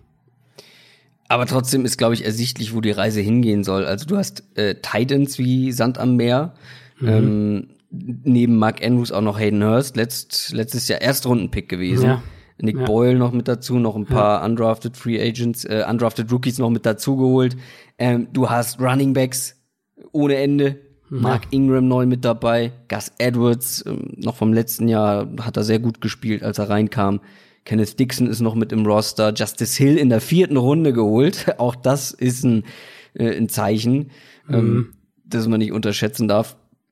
Plus dazu die O-Line, zu der du gleich gerne noch was sagen kannst, die ja auf jeden Fall zu den besseren gehört. Äh, und dann halt aber auch auf das, das, das Negativ davon quasi, wenn wir das mal umdrehen ähm, und gucken, was wir bei den Wide Receivers zur Verfügung haben. Also ich glaube, da sieht man allein, wie dieser Roster konzipiert Ja, wurde oder ja. aufgebaut wurde über die Offseason, was da für Pläne vorliegen. Ich bin wirklich mal sehr auf die Rolle von Marquise Brown gespannt. Das ist ja der eine Spieler, auch. den sie ihn eben, äh, in den sie eben Ressourcen investiert haben auf Wide Receiver. Und deswegen glaube ich Ähm, auch, dass er so eine große Rolle bekommen genau. wird, weil Ja. der Rest irgendwie, also die Konkurrenz auf Wide Receiver ist sehr überschaubar ist und da haben sie halt wirklich Ressourcen reingesteckt. Ja, äh, ich könnte mir echt vorstellen, dass, ähm, dass er gar nicht primär ein vertikaler Receiver in der Offense sein wird. Natürlich ist das ein Element, das du mit ihm hast, einfach aufgrund seiner Geschwindigkeit und das äh, kannst du natürlich auch taktisch einsetzen, um, um Defenses in, in zu einer gewissen Art und Weise zu lenken. Aber ich könnte mir eben vorstellen, dass er vor allem in diesem Underneath Passing Game, Äh, dann vielleicht auch aus dem Slot heraus, wo er einen freien Release häufiger bekommt, dass er eher da eingesetzt wird, um eben Lamar Jackson einfache Completions zu geben, in dem Bereich des Feldes, in dem er sich wohlfühlt und dann eben mit Yards nach dem Catch zu arbeiten. Das haben wir ja. gesagt habe. Genau, das- das- das- ähm, viel laufen mittellange Bälle auf Marquise Brown. Ja, So genau, wird's genau. aussehen. Und, und, und das haben wir auch in den, in den, äh, in den Draft-Folgen gesagt, dass, dass äh, Marquise Brown diese Rolle auch im College häufig hatte. Natürlich ist er da Ja. auch viel vertikal gelaufen, aber das kann er eben. Und wenn wir auf Jackson auch schauen, diese Drag Routes, Slant Routes, dieses alles, was so kurz über die Mitte nach innen reinbricht, so, das, das war mit Abstand das, was er am häufigsten gemacht hat. Und Ja. ja, sag, erzähl. Also, wa- was ich noch, was ich noch sagen wollte, anknüpfend an, an deinen Punkt, ist, äh, dass es auf dem Papier natürlich erstmal Willie Snead dein Nummer 1 Receiver ist, was nicht gerade ein gutes Zeichen ist. Und dann hast du da halt Spieler wie einen Jordan Leslie, der ein Fünftrunden-Pick letztes Jahr war und, und äh, vielleicht auch starten muss. Und Miles Boykin, der Drittrunden-Pick dieses Jahr, bringt, der bringt physisch, bringt er alles mit, um ein Outside-Receiver zu werden. Aber er ist halt auch echt noch roh. Und bei solchen Spielern, gerade auf Wide Receiver, haben wir in den letzten Jahren ja immer wieder gesehen, dass die, äh, dass die Zeit brauchen. Ich sehe gerade, Michael, Michael Floyd ist ja da im Roster. Tatsache, ja. Ah, ja. Könnte auch spielen. Chris Moore könnte auch spielen. Das ist, Ach, äh, das ist Marquise äh, Brown, sehr interessant. Ähm, Marquise Brown vor allem noch ein Argument dafür, ähm, dass er auf Outside vielleicht gar nicht so perfekt aufgehoben ist. ja. Ähm, er ist einfach, wenn du den Outside hinstellst und dann wirklich guter Cornerback kommt und den Mhm. äh, in Press-Man-Coverage ähm, verteidigt, da sieht er alt aus. Da Ja. sieht er alt aus, weil der wird Probleme damit bekommen. Wenn du ihn aber näher an die Line of Scrimmage, äh, nicht an die Line of Scrimmage, mehr an die Line stellst, also weiter nach innen ziehst, in den Slot, ähm, kann er vielleicht dieser, dieser engen Press-Coverage aus dem Weg gehen oder sich halt mit seiner Geschwindigkeit und vor allem auch Explosivität, die er hat, ähm, schneller freie, Ja, freie genau. Räume schaffen, schneller Separation kreieren. Und das wird Lamar Jackson enorm helfen. Und after the catch ist dieser Typ sowieso sehr, sehr schwer zu stoppen. Ähm, Genau. Deswegen, glaube ich, sehen wir ihn oft ähm, in der Mitte des Feldes. Das, genau, das denke ich eben auch. Und, und Running Back, um das, äh, die Skill Positions noch abzuhaken, ist natürlich in der Offense spannend, weil, weil sie eine große Rolle haben werden erstmal. Ja. Ähm, aber so wie die Offense aufgebaut wird, äh, oder wie ich mir vorstelle, dass die Offense aufgebaut wird, werden Running Backs einfach sehr, sehr angenehme Umstände haben. Also einfach, weil die Defense den Quarterback als Runner berücksichtigen muss. Und das haben wir ja in, in dieser Art Offense in den letzten Jahren immer wieder mal gesehen, wenn der Quarterback so eine zentrale Rolle einnimmt, ähm, dass Running Backs dann auch relativ einfach ähm, gut Stats produzieren können. Das haben wir auch letztes Jahr bei den, ja, bei den Ravens gesehen. Gus Edwards hat, hat äh, eine der niedrigsten Quoten an Runs gegen eine, gegen eine 8-Plus-Man-Box, also mit acht oder mehr Spielern in der Box gehabt, obwohl ja jeder wusste, dass, dass Baltimore primär laufen will. Also da ist schon auch die, ähm, die Scheme und, und äh, Play-Design-Hilfe für Runningbacks, glaube ich, ist da definitiv auch gegeben. Dann müssen wir noch die O-Line machen. Ähm, die gilt bei Pro Football Focus als elftbeste der Liga Mhm. vor dem Start dieser Saison. finde ich ganz okay, weil du hast ein paar, sagen wir mal, durchschnittliche Spieler, aber ja. dazu halt noch zum Beispiel einen Marshall Yanda ähm, und einen Ronnie Stanley auf Tackle. Ja, ähm, zwei sehr gute Spieler, die die ganze Line noch mal ein bisschen upgraden deutlich Ja, Platz, Platz 11 finde ich passt ganz gut. Ich hätte jetzt auch gesagt, ähm, die gehören jetzt nicht in die Elite, aber sie gehören in die mhm, genau. Spitzengruppe. Genau. So kann man es vielleicht am ehesten sagen. Und wenn die Ravens wirklich so runlastig werden, wie man sich's vorstellen könnte, dann brauchen sie ja umso mehr eine, eine starke Offensive Line. Ähm, die waren letztes Jahr nach, nach Football Outsiders Top 10, sowohl im Run als auch im Passblocking. Ähm, du hast die zwei Säulen angesprochen, Marshall Yanda, Right Guard und Ronnie Stanley auf Left Tackle. Janda natürlich Verletzungsprobleme jetzt ein bisschen gehabt, da mhm. muss man, muss man ein bisschen im Auge halten. Aber dann hat ja auch Orlando Brown auf der rechten Seite eine wirklich überraschend starke Rookie-Saison. Ja. Ähm, Center und Left Guard, das sind so ein bisschen die, die Fragezeichen. Center, Matt Scura ist so solides Mittelmaß, glaube ich, trifft es am ehesten. Left Guard, Alex Lewis, wenn er wenn er das auch wirklich wird und bleibt, ähm, am ehesten die Schwachstelle. Mhm. Aber grundsätzlich muss man sagen, die Ravens wurden letztes Jahr im Run-Game ganz, ganz selten nur an der Line of Scrimmage gestoppt, waren wirklich gut, auch in Short-Yardage-Situationen und das ist dann natürlich vor allem ein Verdienst der Offensive Line. Aber jetzt kommen wir zur Defense. Das ist nämlich eigentlich noch ein sehr spannendes ja. Thema ja. bei den Ravens. Da hat man nicht nur die beiden besten Pass-Rusher abgegeben, was ja schon mal kritisch ist, ähm, sondern auch Eric Weddle und vor allem dann auch noch CJ Mosley dafür geholt. Für all die ich gerade genannt habe, hat man eigentlich nur Earl Thomas, der natürlich mhm. Eric Weddle sehr gut ersetzt. Wahrscheinlich auch noch ein Upgrade ist, je nachdem, wie er aus seiner Verletzung zurückkommt. Das ist auch noch ein Fragezeichen. Ähm, aber trotzdem erkennt man auch hier eine ganz klare Devise, wo die Reise hingehen soll. Scheiß auf die Front, Hauptsache unsere Secondary ist geil. Oder wie darf ich das verstehen? Gut, geholt haben sie natürlich noch ein paar Spieler, äh, wo man Ich finde aber muss, die qualitativ davon, ähnlich genau, äh, ersetzt oder besser ersetzt. Ja, genau, das, das nicht. Also das ist dann viel Masse mal in die Offensive, in die, in die Defensive Line, in Defensive Front gesteckt mit Shane Ray und Pernell McPhee und dann Jalen Ferguson mhm. noch in der dritten Runde. Das sind alles ja, Nummer zwei und Nummer drei Pass Rusher trifft es wahrscheinlich am ehesten. Aber das ist, da wollte ich nochmal anknüpfen an das, was du vorhin gesagt hattest.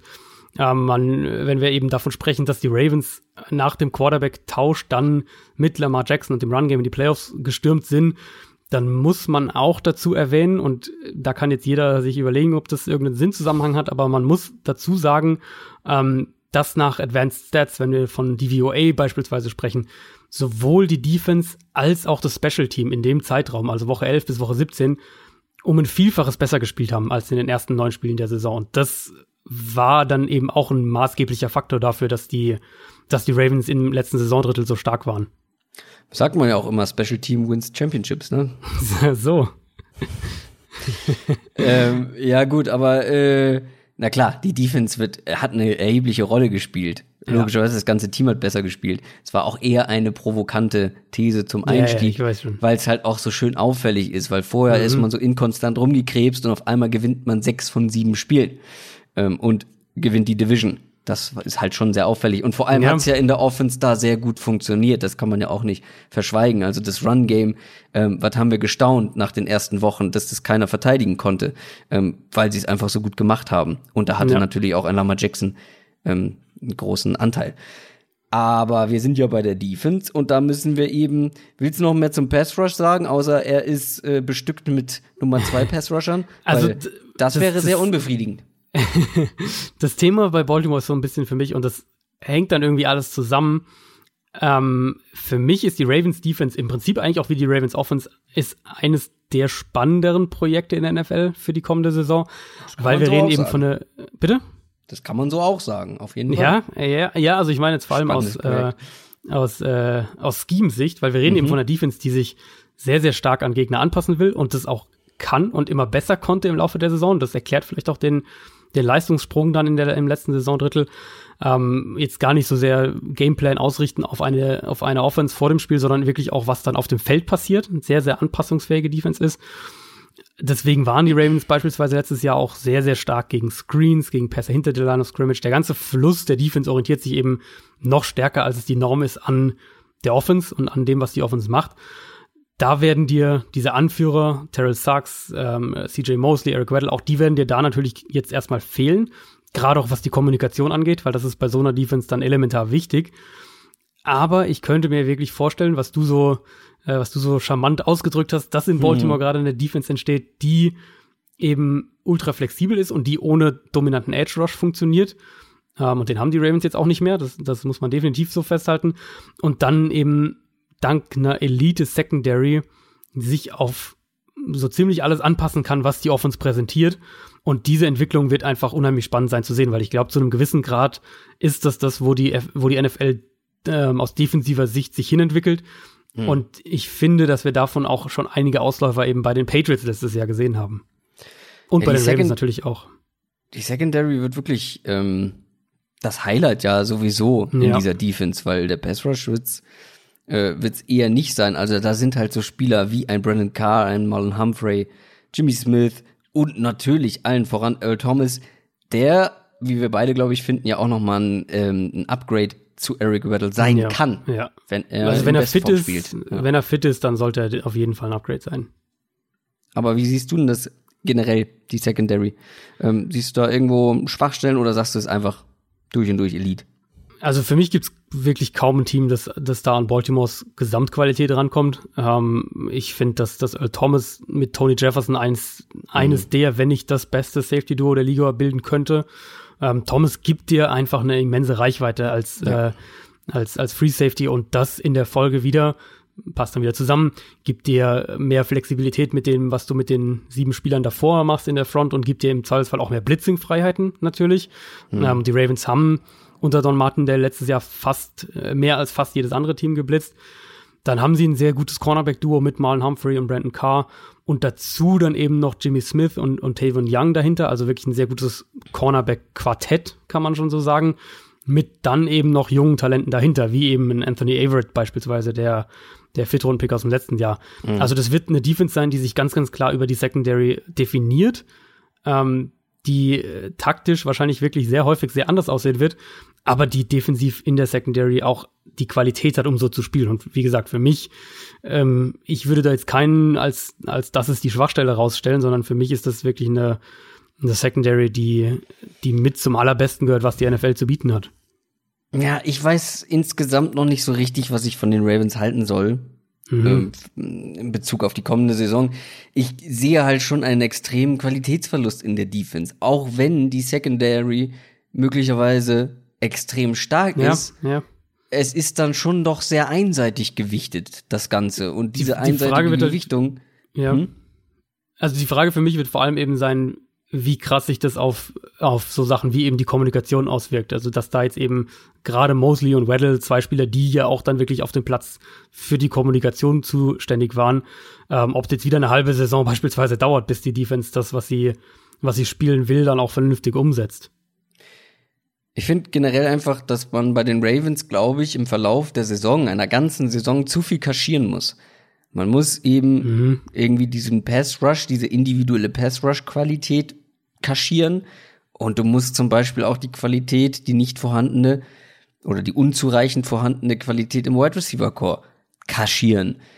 Also, ich wäre vielleicht einen anderen Weg gegangen mit einem Quarterback wie Lamar Jackson, dass ich zum Beispiel gesagt hätte, okay, ja, wir wollen sehr viel laufen, ähm, aber dann eben auch gefährlich sein im Passspiel und ich unterstütze ihn nicht damit, dass ich irgendwie äh, lauter Spiele hole, die in der Box extrem stark sind. Ja. Ähm, oder hau da ganz viele ja. Titans, äh, hol ganz viele Titans früh im Draft oder ähm, noch ein Running Back, noch mehr dazu und noch ein vierte Runden Running Back, sondern ich hätte gesagt, ich versuche ihm richtig gute Wide Receiver ähm, hinzustellen, ähm, die eben auch individuell schaffen, Separation zu kreieren. Gut, Marquise Brown, ja, okay, aber halt ansonsten noch, ähm, abgesehen von ihm, die halt wirklich individuell ihre Matchups gewinnen können, damit es ihm leichter gemacht wird, mit seiner Ungenauigkeit trotzdem die Bälle äh, an freie Receiver zu bringen. Klar, das kannst du in gewisser Weise über Scheme regeln, aber du brauchst eben auch Wide Receiver, die dann mal ihre Matchups zuverlässig gewinnen und da finde ich das dann insgesamt ein bisschen dünn. Ähm, da finde ich halt, wie gesagt, zu große Punkte, die man kaschieren muss. Ähm, was du ganz am Anfang gesagt hast, das ist fast genau das, was ich mir aufgeschrieben hatte, nämlich für mich sind die Ravens vielleicht sogar das größte, äh, das größte, die größte Team Wildcard in der Saison nächstes Jahr, neben so einem Team wie Arizona dann noch, aber auf jeden Fall eins der Teams, der sich mit am schwersten einschätzbar findet. Mm. Die Offense könnte halt wirklich Ausmaße annehmen, wie wir sie in der NFL noch nicht gesehen haben, ähm, oder zumindest äh, in der modernen NFL noch nicht gesehen haben und wird auf jeden Fall gegen alle analytischen Trends der Zeit gehen, die ja eben alle das Passspiel ganz klar priorisieren. Dann haben wir eben Lamar Jackson als die individuelle Wildcard, bei dem dann vor allem die Frage ist, wie er sich als Passer entwickelt. Und dann defensiv eben äh, werden auf jedem Level der Defense Anführer fehlen, Leistungsträger auch fehlen im Vergleich mhm. zum letzten Jahr. Und ich bin dann in der Summe wirklich vor allem auf die Offense gespannt, ja. ähm, sehe aber eben auch, dass das defensiv wirklich was entstehen könnte, was, was äh, was ganz vorne am Trend der Zeit dann wiederum ist, im Gegensatz zur Offense. Also eine sehr, sehr spannende Entwicklung generell. Unterm Strich sehe ich Baltimore eher bei, bei äh, sieben bis acht Siegen als in den Playoffs. Äh, mit natürlich so dem Zusatz, dass wenn Lamar Jackson einen deutlichen Schritt als Passer nach vorne macht, ja klar, das ja. auch ganz anders aussehen kann. Aber von so wie ich es aktuell einschätze, wie ich die Entwicklung im Moment auch prognostizieren würde, sehe ich ja. die Ravens eher knapp nicht in den Playoffs. Ja, geht mir ähnlich. Ich finde auch gar nicht mal, dass, also ich sehe halt nicht die ganz große Range bei den Ravens. Ich glaube, sie werden nicht komplett das Ganze in Sand setzen. Nee, ich sehe aber auch, auch das Potenzial gedeckelt. Ich glaube schon, dass sie lange um die Playoffs ja. mitspielen mhm. werden. Mhm, gut, unsere Prediction-Folge kommt noch, aber ich habe ja schon angedeutet, ich sehe dann die Browns und die Steelers vielleicht dann, je nachdem, mhm. was Lamar Jackson so veranstaltet, noch ein Stück höher, noch ein Stück besser insgesamt. Aber es ist halt mega eng alles, ne? Das ist äh, so. Äh, die, unter den ersten drei ist es mega eng und ja. klar, ich gönn's den Bengals-Fans, den paar, ich weiß gar nicht, gibt nicht so viele in Deutschland, ne? Ähm, ja, ein paar. Aber es hören uns bestimmt auch ein paar Bengals-Fans.